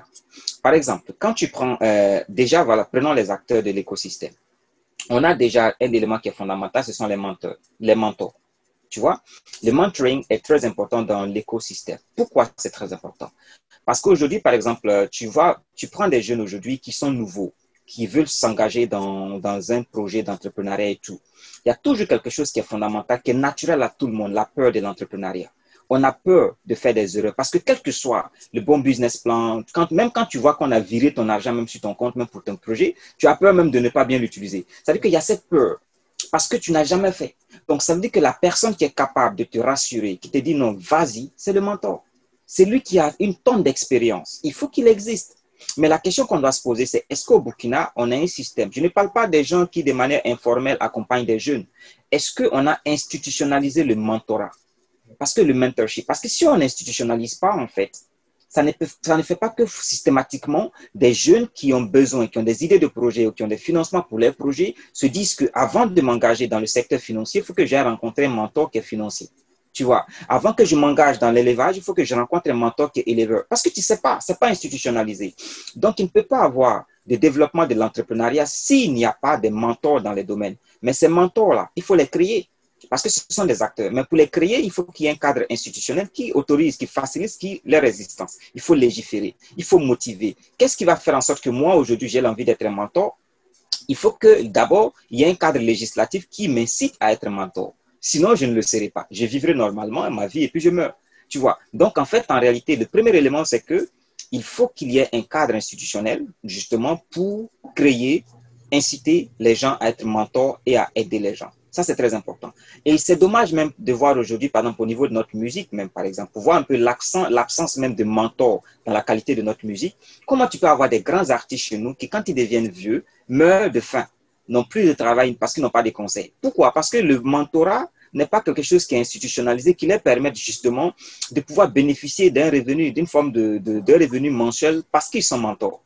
Tu vois? Parce qu'il y a un mécanisme. Le mécanisme peut être, par exemple, imagine qu'on trouve un mécanisme pour créer le mentorat comme, une institution légale qui existe avec des règles qui leur permet justement d'avoir, même si c'est 0,1% des dividendes des entrepreneurs, pour leur permettre de suivre et d'exister. Les vieillards, que ce soit dans la musique, dans n'importe quoi, la retraite serait un espace de paix parce qu'on va aller coacher des jeunes. Tu vois? Mais la retraite devient problématique parce qu'on va aller dans la pauvreté. Et là encore, pour te dire un élément que les gens n'ont pas remarqué, depuis 1988, le stock de vieux de 65 ans et plus est en train de décroître. Et là, je suis en train de vouloir faire un travail de recherche pour savoir qu'est-ce qui explique la, réduction du stock de vieux de 65 ans et plus. Je t'envoie les statistiques après. Donc, tu vois, donc ça, c'est le premier élément, le mentor. Deuxième élément qui est très important, c'est l'investisseur. Il faut un investisseur, ce qu'on appelle angel investors. Il faut des investisseurs. Il faut des gens qui soient motivés à investir dans des projets. Pour te dire une chose, par exemple, moi j'étais à Abidjan, euh, à, l'école doctorat de, de Benjerville. Les jeunes sont venus montrer avec des startups. Tu vois, ils ont exposé les startups et tout, mais c'était impeccable. Tu vois les idées, tu restes fou. Moi, j'étais à l'INPHB, à l'Institut national polytechnique de, de, de, Boigny à Yamsokro. J'ai donné une formation sur le leadership. Je vois les jeunes brillants. Mais quand ils sont venus, les seules personnes qui passaient pour essayer de regarder, c'était les, grandes entreprises Orange et tout, machin, qui passaient regarder ces jeunes. Donc, il n'y avait pas d'investisseur en tant que tel réellement pour ces jeunes-là. Tu vois, donc ça dire que même quand les jeunes font des efforts pour innover en technologie, en sciences, avoir des idées de projet, il n'y a pas des gens qui sont prêts à mettre leur argent dans cette idée, tu vois, à vendre cette idée. Donc, il faut trouver une formule. Pour te donner un élément simple, ici, on a le KITA, le Korean International Trade Agency. C'est-à-dire, eux, par exemple, ils font chaque année des rencontres de près de 3000 startups et ils invitent les grandes entreprises du monde entier. Et ici, ils ont aussi le système de, tu vois, de property rights. On appelle ça utility model, ou en fait, je vois, tu vois un peu, pour ceux qui ne connaissent pas, c'est-à-dire que c'est un système de protection de, tes idées. Parce que ce qu'on oublie aujourd'hui, c'est que tu as une idée, tu as une invention au Burkina, par exemple, si tu ne sais pas protéger, n'importe qui peut répliquer. Or, si tu as la possibilité, il y a un système de protection de tes idées et qu'on protège tes idées, ce n'est pas seulement les artistes, mais qu'on protège tes idées de projet, tes inventions, ça permet justement que sur la base de, de, la protection, tu as la liberté de la vendre, de la céder à une entreprise. Tu vois, ça fait que beaucoup de gens peuvent dire, moi j'ai une idée de projet, d'invention, de deux choses. D'une, soit je la transforme en entreprise ou je la vends à un entrepreneur qui est déjà sur le marché. Ça permet justement de faire vivre l'inventeur. Tu vois? Donc ici, en faisant venir les grandes entreprises, ça a permis à des jeunes Coréens, j'en ai vu deux, qui ont une invention très intelligente, mais parce que le, le marché coréen est très saturé par les grandes entreprises. Les jeunes, qu'est-ce qu'ils font aujourd'hui? Ils inventent et puis ils vendent aux grandes entreprises. Donc, ça dit finalement, leur entreprise, leur rôle, c'est de créer pour vendre. ça, ça devient une entreprise. Mais chez nous, il n'y a pas ça. Donc, il faut trouver un système pour permettre l'entrée, la motivation, l'incitation d'investir dans l'environnement. Sinon, les jeunes auront de bons, de bons projets, ils vont le voler. Moi, j'ai vu beaucoup de gens qui ont volé les idées des jeunes il réfléchit jour et nuit, il rédige quelque chose, il va déposer à l'administration, déposer un bailleur, et puis un matin, il voit qu'ils sont en train de faire son projet d'une manière différente. Tu vois Voilà. Donc ça, c'est un problème. Ben, il faut que l'investisseur soit existe, tu vois.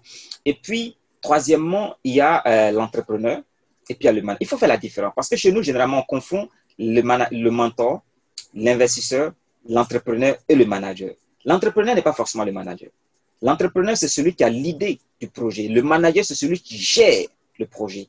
Donc souvent, les gens pensent que parce que je suis entrepreneur, je suis forcément le manager. Non, je peux avoir une très bonne idée de projet, mais je peux prendre quelqu'un qui maîtrise pour le manager, pour le gérer sur le terrain. Tu vois, donc tant qu'on n'explique pas aux jeunes la différence entre les différents acteurs et faire en sorte que ces acteurs-là ont un rôle précis, ça fait qu'il y a un mélange de gens. Le jeune sera lui-même à la fois le manager, il sera l'entrepreneur, il sera l'investisseur parce que c'est dans son propre argent qu'il va essayer de mettre dedans. Et puis, il va être son propre mentor parce que ce sont ses propres difficultés qui vont le conseiller. Moi, j'ai tout ça au moment, à un moment donné. Tu vois. Donc, quand c'est comme ça, il est très difficile. Donc, ça, c'est vraiment l'environnement. Et ensuite, il faut réformer Par exemple, quand tu prends les universités aux États, au niveau des, des grandes écoles comme en Allemagne ou en Corée, on appelle ce qu'on appelle des entrepreneur universities. C'est-à-dire qu'on a travaillé à faire de ces des universités, des universités qui sont généralement orientées vers la formation pratique. Pour faire en sorte qu'aujourd'hui, quand quelqu'un sort de l'université, qu'il soit capable quand même de manager un projet ou d'avoir des idées de projet et d'entreprendre. Parce que ça, c'est très important. Mais aujourd'hui, nos universités, moi, je sais ce que c'est que quatre ans de maîtrise à l'université en économie. Quand tu sors, franchement, si tu n'as pas travaillé pendant deux, trois ans, tu ne sais pas quoi faire. Tu vois? Et en ce moment, il y a un problème, en fait. Deuxième, un autre élément, c'est que les gens font ce qu'on appelle euh, le, le, le, link between university and industry. C'est-à-dire que les gens font les tests sorte que les universités sont liées aux industries. Et ça, il faut légiférer. Parce que comment tu peux comprendre que dans un pays normal, qu'il n'y a même pas de bourses offertes par la, euh, face au coton, machin, aux étudiants? Tu comprends? Parce que tant qu'il n'y a pas de bourse des industries pour qu'il y ait la recherche, la formation, vous ne pouvez même pas coopter. Il n'y a même pas des gens qui vont quitter l'université parce que j'ai reçu une bourse de façon coton ou de temps pour quand je finis ma maîtrise, je vais travailler avec elle, etc. etc. Donc, il n'y a pas ce, ce, cette connexion entre le monde de l'économie et celui justement de, l'université. Et j'ai lu le projet de développement de l'université pour les 30 ans à venir. J'ai lu, j'ai même euh, discuté avec mon gars de l'université et je vais rediscuter avec eux. Il y a beaucoup de choses à revoir en fait par rapport à cette, à cette réforme de l'université. Donc il faut beaucoup de réformes. Donc c'est pour dire qu'en fait, le, pour l'entrepreneuriat, ceux qui s'en sortent sont des génies chez nous parce qu'il n'y a pas un cadre qui, les favorise, le développement de l'entrepreneuriat. Ceux qui s'en sortent, moi je vois beaucoup de gens. Dernièrement, je suivais un jeune qui a développé, qui fabriquait des smartphones à la Burkinabé. Il dit qu'il assemble ici, il fait ça. Et quand je regardais, j'essayais de voir dans tout ce qu'il disait là, où étaient les acteurs. Tu vois, les investisseurs, tu vois, les, tu vois, en fait, tu vois, le gars était à la fois entrepreneur, manager, investisseur et gérait avec son propre gars. Ça marche pas. Deuxième, troisième élément, les idées du ministère. La dernière fois, le ministère a lancé, j'avais dit, dans le cas du Covid, j'avais fait une publication, il fallait lancer des idées de projets au niveau de la jeunesse. Et je voulais expliquer comment ça va se faire. Après, j'ai vu que le ministère de l'économie numérique a lancé un projet de, de jeunes pour mener des idées innovantes. Mais le problème, c'est quoi?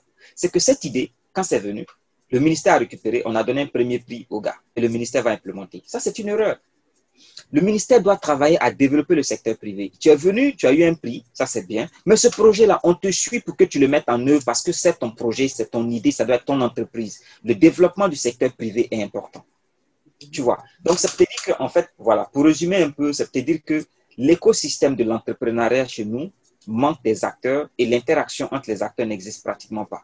Donc, ce qui fait que finalement, un jeune qui prend depuis son idée de projet jusqu'à la mise en place de son projet, il doit compter sur les bonnes volontés, il doit compter sur la chance, il doit compter sur son courage, mais il ne peut pas compter sur les institutions de la République pour faciliter le doing business. Il faut aller regarder les trucs des doing business.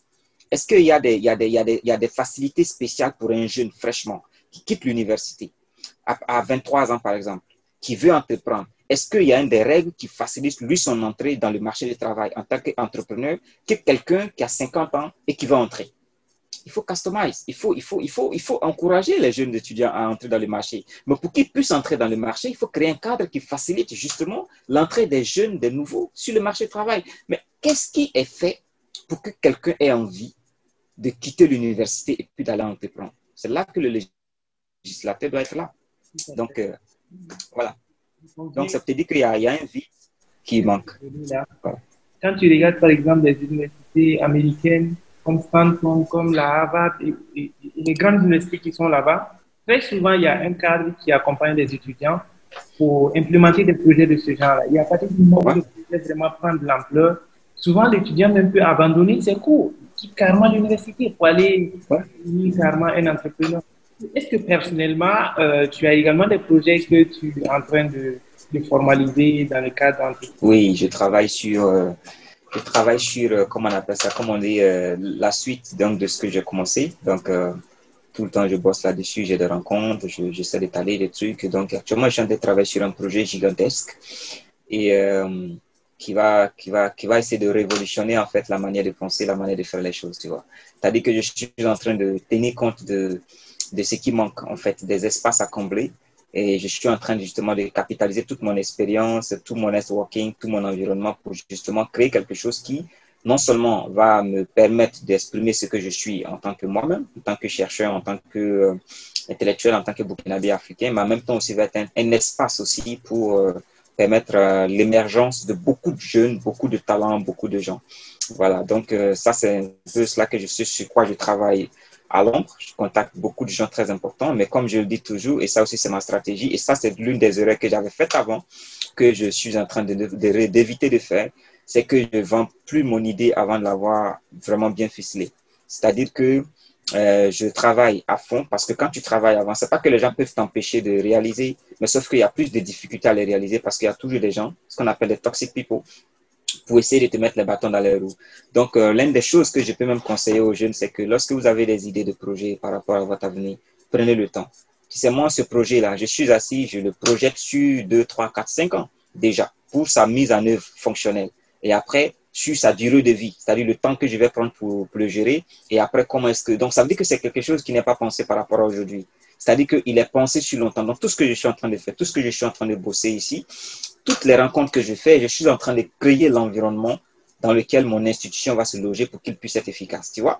Et je pense que l'une des choses qu'il faut aux nouveaux entrepreneurs, c'est vraiment la patience, en fait. Alors, il faut prendre, il faut prendre le temps de vraiment construire son projet et puis justement y aller. Donc j'ai des projets là-dessus et peut-être que au moment opportun, je vais t'appeler, je vais te dire, bon, frangin, mon projet est en route et voilà, je t'avais promis, donc on pourra en parler pour qu'on partage euh, l'expérience de projet avec les jeunes. Voilà. Mais parallèlement à ça, je continue de faire le mentoring. Euh, actuellement, à partir d'ici, je continue d'apporter mes, compétences parce qu'il y a plein de choses que je vois ici, plein de méthodes que je regarde ici, des choses que je partage avec les jeunes, des contacts. Par exemple, euh, si les jeunes ambitieux sont, veulent, veulent participer, euh, ça peut être une option. J'ai un ami qui est diplomate et euh, donc euh, je lui ai demandé de, de mentor certains jeunes. Ça, j'ai un entretien avec des jeunes, je pense autour de 2024, ce sera le samedi 3, je sais pas, je te donnerai la date après, sur en fait l'importance de la géopolitique dans le nouveau discours du leadership africain. Donc, il faut tenir compte aussi, parce que l'entrepreneur ne peut pas penser seulement au Burkina, mais il faut regarder des espaces en Côte d'Ivoire, au Ghana, au Mali, et pourquoi pas à l'extérieur, en fait. Voilà. Donc, je, fais ces genres de coaching. Pour, en fait, je, trouve des gens pour partager et quand euh, moi, on en a besoin, moi aussi, je, peux, je coach les gens particulièrement. Donc, euh, voilà un peu ce que je fais lorsque j'ai un peu de temps. Dès qu'il y a ce genre d'opportunité-là, on, pourrait également échanger pour le, partager avec les jeunes ambitieux.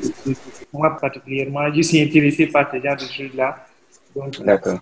je serai toujours là. Ça marche. Continuer également dans la même dynamique. Euh, disons que pour certains d'entre nous, en tout cas, euh, on va dire que presque tous les jeunes, euh, aujourd'hui, même si on a un pied à l'université, souvent on a un pied dans le monde professionnel.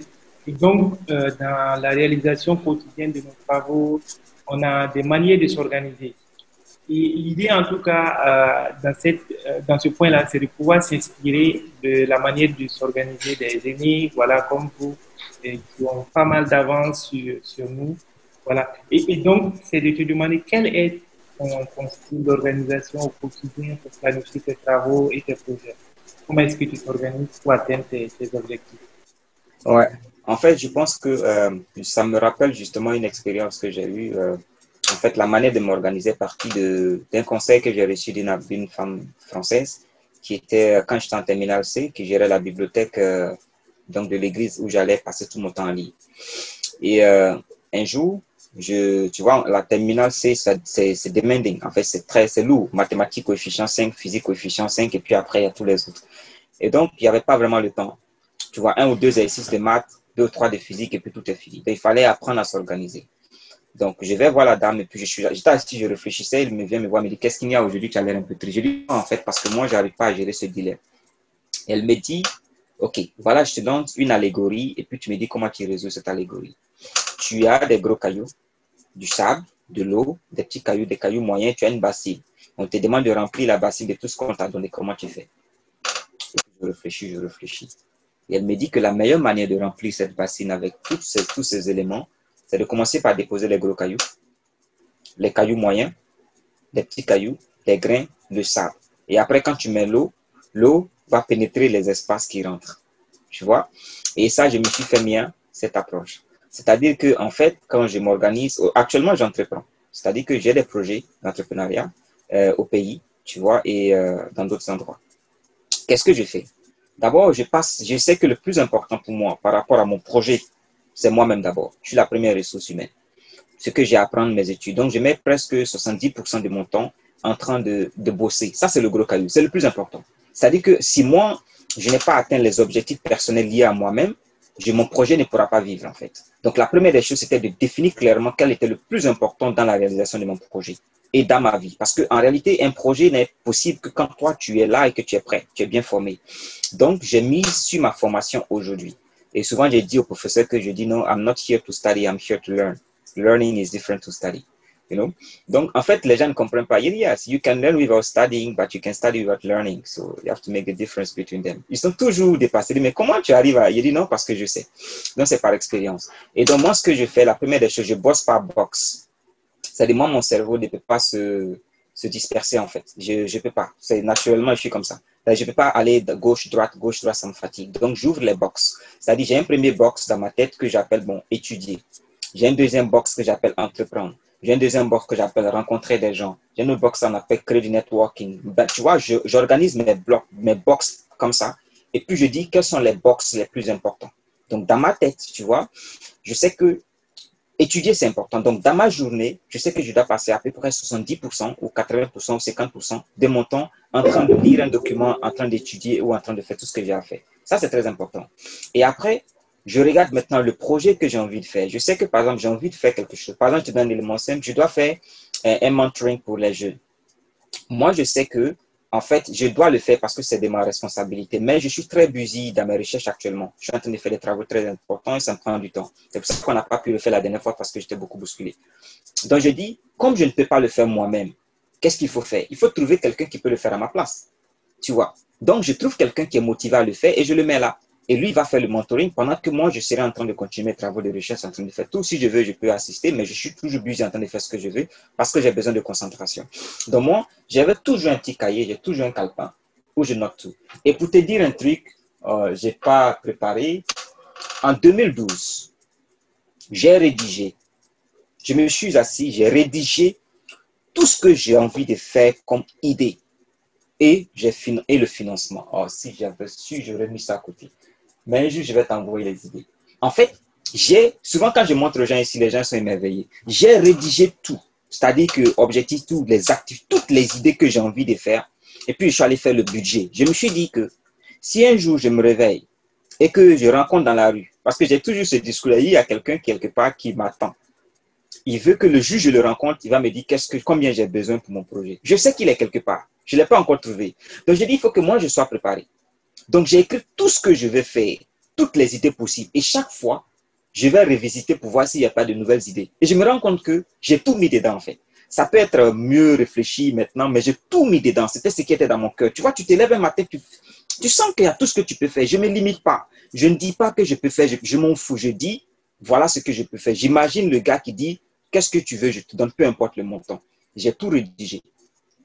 Tu vois, et maintenant, j'exécute chacun en fonction de la facilité. Tu vois, donc actuellement, j'ai juste qu'à aller regarder, piocher une idée, la repaufiner et puis la rebalancer. Donc, j'ai un calepin où je note toutes mes idées, je note toutes mes, tous les éléments et après, je, je, réfléchis à la stratégie pour la mettre en place. Voilà. Donc, c'est vraiment l'organisation, quoi, en fait. Et puis, aller étape par étape en fonction des idées. Parce que toutes les idées n'ont pas le même poids, n'ont pas la même force, le même degré de réalisation aussi. Tout à fait. Voilà. Merci pour ce partage-là également. Est-ce que euh, il y a quelque chose que tu aurais fait différemment si c'était à reprendre?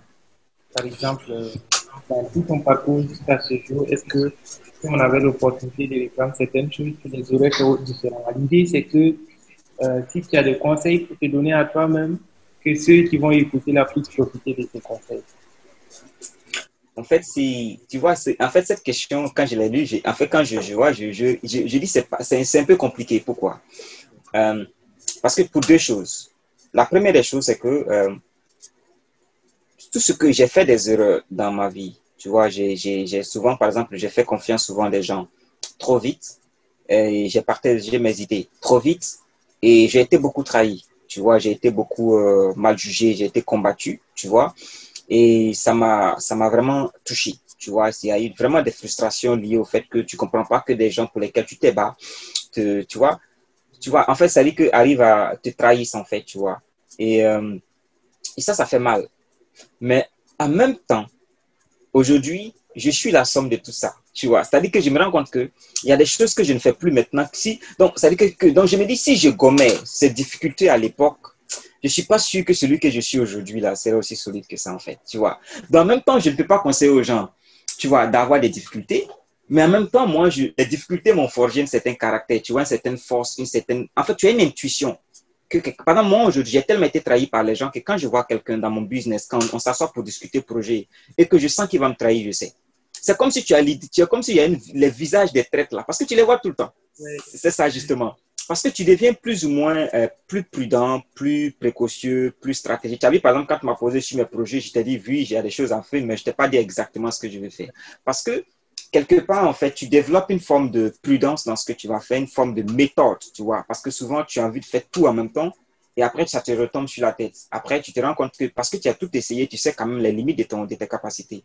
Donc, moi, ce que je fais aujourd'hui, je dis, je ne dis pas qu'il y a des moi, il n'y a, a rien que je vais gommer dans ma vie. Mais ce que je fais plutôt pour les jeunes, je dis, je sais que mon parcours, il est mon parcours. C'est-à-dire que moi, j'ai eu besoin de passer par ces moments pour être là où je suis. Mais en même temps, je ne vais pas te souhaiter de passer par ces moments. C'est pour ça que je suis en train de mentor les jeunes. Pour que ce qui va être leur expérience là ne soit pas celle que moi j'ai vécue. Parce que, que j'ai un transfert d'expérience. C'est-à-dire que moi, la manière dont j'ai vécu l'hypocrisie, la trahison et ce que j'ai, c'est que l'erreur que j'ai faite, je les transmets. Tu vois? Pour qu'ils comprennent en fait euh, pourquoi je suis arrivé là. Maintenant, après, eux, s'ils sont dans une situation qui les mais eux, ils auront leur expérience aussi. Ça veut dire que quel que soit le ils n'ont qu'à se mettre. Il y a une chose qui est là vous aurez votre expérience à vous qui est la vôtre. Et elle sera peut-être aussi douloureuse que la mienne ou peut-être moins douloureuse que la mienne. Mais il y a une chose qui est là. Aujourd'hui, si on me demande, Piga, est-ce que tu as envie de gommer ces moments, ces moments de nuit où tu es couché sur ton lit, tu es derrière le plafond et puis tu pleures, tu dis pourquoi les gens me détestent, ou les gens t'insultent, ou les gens font ceci. Les moments où tu mets tout ton argent dans ton projet, puis tu as assis, tu n'as même pas 500 francs pour mettre le carburant pour aller en ville. Est-ce que tu as envie de gommer ces moments-là? Je dirais non. Parce qu'aujourd'hui, j'ai développé de la résilience, de la patience, d'une force de caractère que je n'aurais pas eu si je n'avais pas traversé ces moments qui m'ont obligé à la patience. Donc, je dirais aux jeunes, vous allez subir ça. Vous allez avoir votre parcours, mais la chose qui est, importante, c'est de dire, n'abandonnez pas. Et ça, c'est très important. Et s'ils abandonnent en fait leur projet, c'est comme s'ils se sont abandonnés eux-mêmes à un moment donné. Parce qu'il faut penser au sacrifice que tu as déjà fait. Et moi, c'est ce qui m'aidait en fait. C'est-à-dire que quand je suis dans un moment difficile, je me rappelle que, bon, il n'est pas mangé hier, par exemple, pour pouvoir faire quelque chose aujourd'hui. Donc, si je ne fais pas aujourd'hui, c'est comme si ce pourquoi je n'ai pas mangé hier était 20. Tu vois un peu cette allégorie-là. Vous dites, si tu économises 100 francs hier pour acheter une chaussure aujourd'hui, au moment de l'acheter, tu n'achètes pas, c'est comme si tu as trahi le fait d'avoir eu faim hier, en fait. Donc, le refus de ne pas être cohérent avec moi-même a fait que je suis là. Donc, vraiment, je peux dire que euh, l'environnement, en fait, euh, de l'entrepreneuriat ou pour les jeunes aujourd'hui, ça sera pas simple. Mais à partir du moment où on est ambitieux, l'ambition veut dire qu'on sort de sa zone de confort. Et sortir de sa zone de confort, c'est naturellement difficile et pénible, mais en même temps, c'est passionnant. Il ne faut pas qu'ils arrêtent, quoi. Voilà. Ok. Merci beaucoup pour ce conseil. Effectivement, comme tu l'as souligné tout à l'heure, le rôle aussi du mentor, là, c'est effectivement euh, les, les, les, dans lesquels lui, il est tombé, pas empêcher que voilà, le mentoré ne répond pas sur ces mêmes problèmes-là. Qu'il aille plus droit vers l'objectif qui est visé avec moins de, moins de contrôle possible. Ouais. Alors, euh, une autre question, je ne sais pas, euh, je pose, je ne sais pas qu'il y a lieu d'être encore, parce qu'on a, on a longuement discuté sur un certain nombre de choses qui vont abonder dans le même sens. Alors, qu'est-ce qui a motivé ton cheminement dans la plupart voilà, euh, des projets pour lesquels tu as eu à travailler? Ouais. Non, en fait, je pense qu'il y a eu, euh, il y a eu plusieurs choses. Hein. Il y a eu un besoin. D'abord, la première des choses, c'est qu'il euh, y a toujours ce besoin de liberté. En fait, je suis naturellement quelqu'un de très libre.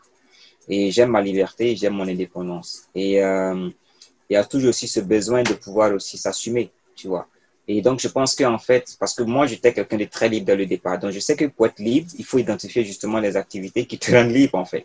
Et moi, euh, quand j'étais dans ma structure, j'étais tranquille. J'avais mon, propre endroit, je pouvais aller m'asseoir quelque part là où je veux. J'avais mon oreille, je gérais ça comme je veux. Et ce qui était fou, c'est que bizarrement, tu travailles plus quand tu es à ton propre compte que quand tu travailles pour quelqu'un. Ça, il faut multiplier par deux, trois. Mais en même temps, c'était passionnant parce que c'est ton business, tu étais libre et indépendant. Donc, ce que je vais dire, c'est que moi, ma motivation, c'était beaucoup plus ça. Déjà, d'être libre et indépendant. D'abord, ça, c'était moi le premier truc. Et puis, la deuxième chose, c'était de pouvoir justement euh, contribuer significativement justement à changer mon environnement. Et euh, ce que j'ai dit aux jeunes que je rencontre souvent, j'ai dit, il y a deux choses qui sont très importantes en fait. C'est-à-dire que tu ne peux pas réussir ta vie, ta vie publique, publique c'est-à-dire euh, entrepreneuriale et les autres, si tu ne réussis pas ta vie privée. C'est-à-dire la vie privée, c'est un peu cette construction que tu as, tu vois, la construction de toi-même par rapport à toi-même. Identifier tes forces et tes faiblesses là où tu veux. Tu sais, moi, il y avait des moments où je viens, je m'arrête devant le miroir et puis je me regardais. Souvent, tu as honte de te dire en face de toi, mais Piga, mais tu as été con. Comment est-ce que tu as pu te laisser berner comme ça? Comment. Souvent, c'était vexant, c'était frustrant de se regarder dans une glace. Mais à un moment donné, il fallait que l'exercice de la glace te ramène le reflet de toi-même, en fait. Tu vois. Et donc, moi, ce parcours-là m'a permis justement de dire, OK, je me construis et après, j'apporte un plus. Par exemple, pourquoi j'ai voulu venir ici pour continuer mes études C'est parce que je sais que j'ai donné le maximum de ce que je pouvais aux jeunes. Mais en même temps, je savais que j'avais beaucoup de choses à donner parce qu'il y avait beaucoup de problèmes à, résoudre dans mon pays. Donc, je dis, pourquoi m'arrêter en si bon chemin si je peux apporter plus? Donc, tu vois, là, je suis là. Ma seconde motivation pour ce que je vais faire demain, c'est parce que je sais que individuellement, ça va. C'est-à-dire que si ça n'engage que moi, je reste ici, je me marie, je fais un petit, je reste dans mon coin et puis je tranquille. Même, je vis tranquille, je m'en fous, tu vois. Mais en même temps, tu peux pas. Parce que je suis burkinabé, quoi, tu vois. C'est-à-dire que mon cerveau, je peux, voilà. Tu comprends, non? Voilà, c'est ça. Je peux pas gaspiller, je, peux pas, je peux pas, je peux pas, par exemple, regarde, euh, je peux pas ici, je suis par exemple l'un des, l'un des meilleurs ici et les gars, ils nous respectent. Je suis le, le seul et le premier burkinabé ici. Et à chaque fois les, on a une communauté d'Africains qu'on se, on se retrouve, quand il y a des problèmes, dernièrement on a des soucis par exemple, et que les gens étaient en train de s'aller dans tous les sens. Moi, j'ai dit, OK, quand les gars m'ont interpellé, donc je suis arrivé, j'ai essayé de réorganiser la structure. J'ai même écrit une constitution, des textes pour la gestion de la structure que je leur ai envoyée il n'y a même pas deux jours. Et quand je suis arrivé, quand j'ai géré, on a fait une rencontre, un jour, il y a un gars qui était assis, qui me dit que ce gars-là, je ne connais pas son pays, mais il a une méthode qui me fait penser à quelqu'un. Il dit quoi? Il dit non, Tom Thomas Sankara. Il dit ouais, qu'il est de Burkina Faso. Dit voilà. Je savais que non, tu étais dans un petit. Parce que vous, vous êtes des gars très rigoureux, très sérieux. Tu vois, ça, c'est l'identité du Burkina qu'on a. Tu vois, c'est-à-dire qu'on a ça et tu le vends. Aujourd'hui, tu rentres ici, tu dis Burkina, on va dire ouais, on vous connaît. C'est ça. C'est-à-dire que c'est ce trademark-là, tu vois, qu'on arrive à vendre. Et donc, aujourd'hui, ici, je peux pas. Je te dis, je passe tout mon temps. Pourquoi je veux rentrer après? Il y a ce qu'on appelle en économie l'appariement. Je ne sais pas si tu connais, c'est-à-dire le système de, par exemple, si tu veux créer une entreprise, par exemple aux États-Unis, ce que les gens font, les, petites entreprises pour se créer, elles vont se créer dans les endroits, les villes où il y a les grandes entreprises. Parce que la ville est réputée pour héberger les grandes entreprises. Quand tu donnes ta carte et que tu donnes l'adresse que tu es de cette ville-là, tu as un avantage de crédibilité, un avantage de tout. Et puis facilement au café, tu peux rencontrer le PDG de telle boîte, telle boîte, telle boîte. Tu vois, ça c'est aussi dans la recherche. Moi, quand je suis assis ici tout le temps, je fais un transfert de connaissances à des jeunes qui viennent de la Jordanie, de l'Afghanistan, de l'Espagne, un peu partout. Tu les formes en économétrie, en analyse économique et tout. Ils bénéficient de ça facilement parce que je suis là en fait. Jusqu'à taper ma porte à me voir en train de prendre un café. Mais au Burkina, la probabilité que nos jeunes quittent l'université en économie, rencontrent quelqu'un qui est bien formé, qui est disponible à les accompagner un ou deux, trois, ça n'existe pratiquement pas. Donc pourquoi je vais gaspiller mon cerveau dans un pays comme la Corée qui a à peu près 40 000 instituts de recherche alors qu'en entrant au Burkina Faso, soit je peux former, il n'y a même pas près de 10 ou combien d'instituts de recherche qui sont de renom. Tu vois, c'est-à-dire que je sens que je vais plus apporter à ma communauté, à ma jeunesse, dans mon pays, parce qu'il y a encore beaucoup de choses à construire, en fait, tu vois. Donc, l'une des motivations, c'est de dire qu'il ne suffit pas d'être heureux, parce que je serai heureux, que ce soit ici, que ce soit là-bas. Tu vois, si je rentre au pays, je peux sortir comme je veux. Je suis déjà parti partout. Je suis allé en, Europe, je suis allé, là, il me reste aller aux États-Unis, je compte aller en, en Amérique, et puis j'ai fait presque tous les continents. Tu vois. Donc, pour moi, ce n'est pas ça qui m'intéresse. Pour moi, après, c'est de dire comment est-ce que tu aides les petits à sortir, tu vois, à les accompagner, à les coacher, à leur dire qu'en fait, le gars que tu vois là, qui a fait le tour du monde, là, il y a eu un moment où il était assis là où tu étais assis, en train de prendre du café et puis se demander, mais que sera mon avenir en fait?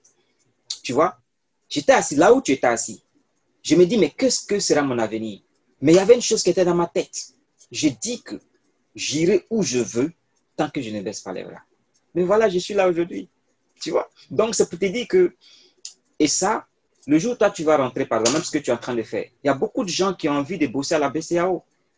Mais ils se demandent, mais comment ça se fait que jeune, tu es à la BCAO Mais il faut que, faut pas qu'on reste là. Tu vois, c'est bien ce que tu fais intéressant. Mais après, il faut qu'on se mette dans les grains de thé. Que le gars te regarde, mais tu dis, non, t'inquiète pas, j'ai fait tout ça, mais j'étais ici à un moment donné, j'ai pris de thé comme toi. Tu peux le faire, tu vas y arriver.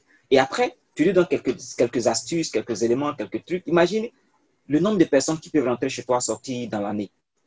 Imagine parmi ces gens, si 10% réussissent à atteindre leur objectif, ça veut dire que quelque part, tu contribues à ton pays. Voilà, donc ma motivation, c'est cela. C'est-à-dire qu'au-delà de réussir ma vie à moi, c'est de voir comment est-ce que je peux participer justement à aider certains, surtout nos pays, non seulement individuellement, contact en contact, mais aussi dans l'élaboration des politiques publiques. C'est pour ça que je travaille sur les politiques publiques, pour pouvoir aider à, la réflexion sur les politiques publiques de développement, et puis voilà, ainsi de suite, pour voir comment on transforme le pays, quoi, en fait. Ok. Euh, tu es revenu sur un cas, en tout cas, qui m'a beaucoup touché, qui est que beaucoup d'entre nous, en tout cas, à un moment donné, on s'est assis, on se demandait quelle sera ma vie demain, voilà, dans 30 ans, dans des temps. Et, c'est des questions, quand on est jeune, ça fait peur. Souvent, tu es toujours à l'école ou à l'université, tu ne sais vraiment pas par où tu, auras de la chance et c'est très délicat. Mais après quelques temps de voilà d'opportunités, quand tu t'assois, tu regardes, tu te rends compte qu'en fait, ce n'est pas si compliqué que ça. Il suffit de savoir comment c'est de voir des exemples et de pouvoir également essayer de, de la même chose. Et c'est ce qu'on essaie de faire à travers cette plateforme-là. Par exemple, aujourd'hui, toi, tu, tu es carrément dans un autre pays, carrément en Asie. Euh, des gens qui sont au Burkina, voilà, ils sont en train de finir l'université, ils ne savent même pas dans quelle entreprise ils vont aller travailler. Tu vois, le fait de communiquer avec eux, de dire comment toi tu as procédé pour arriver là, quand ils voient que ce n'est pas si magique que ça, que nous aussi peut essayer. Bon, ça, ça, ça, ça, renforce en fait, euh, ça donne un peu plus de courage à mon sens. Donc, c'est l'objectif en tout cas qu'on est en train de cibler là. Et merci en bon. pour ce partage-là. C'est la fin de cet épisode que nous vous avons présenté en deux parties. Et j'espère que vous avez apprécié l'écouter. N'oubliez pas de vous abonner au podcast si ce n'est pas encore fait. Inscrivez-vous à la newsletter sur notre plateforme jeuneambitieux.com pour recevoir toutes les informations que nous partageons chaque mois. Nous vous informons également que nous sommes présents sur tous les réseaux sociaux, notamment LinkedIn, Instagram, Facebook ou YouTube. Abonnez-vous en recherchant nos pages Jeunes Ambitieux sur ces réseaux sociaux. D'ici là, portez-vous bien et partagez la chaîne avec vos proches pour agrandir la communauté. C'est ensemble que l'on pourra bâtir un meilleur avenir. Merci et à très bientôt. Bye.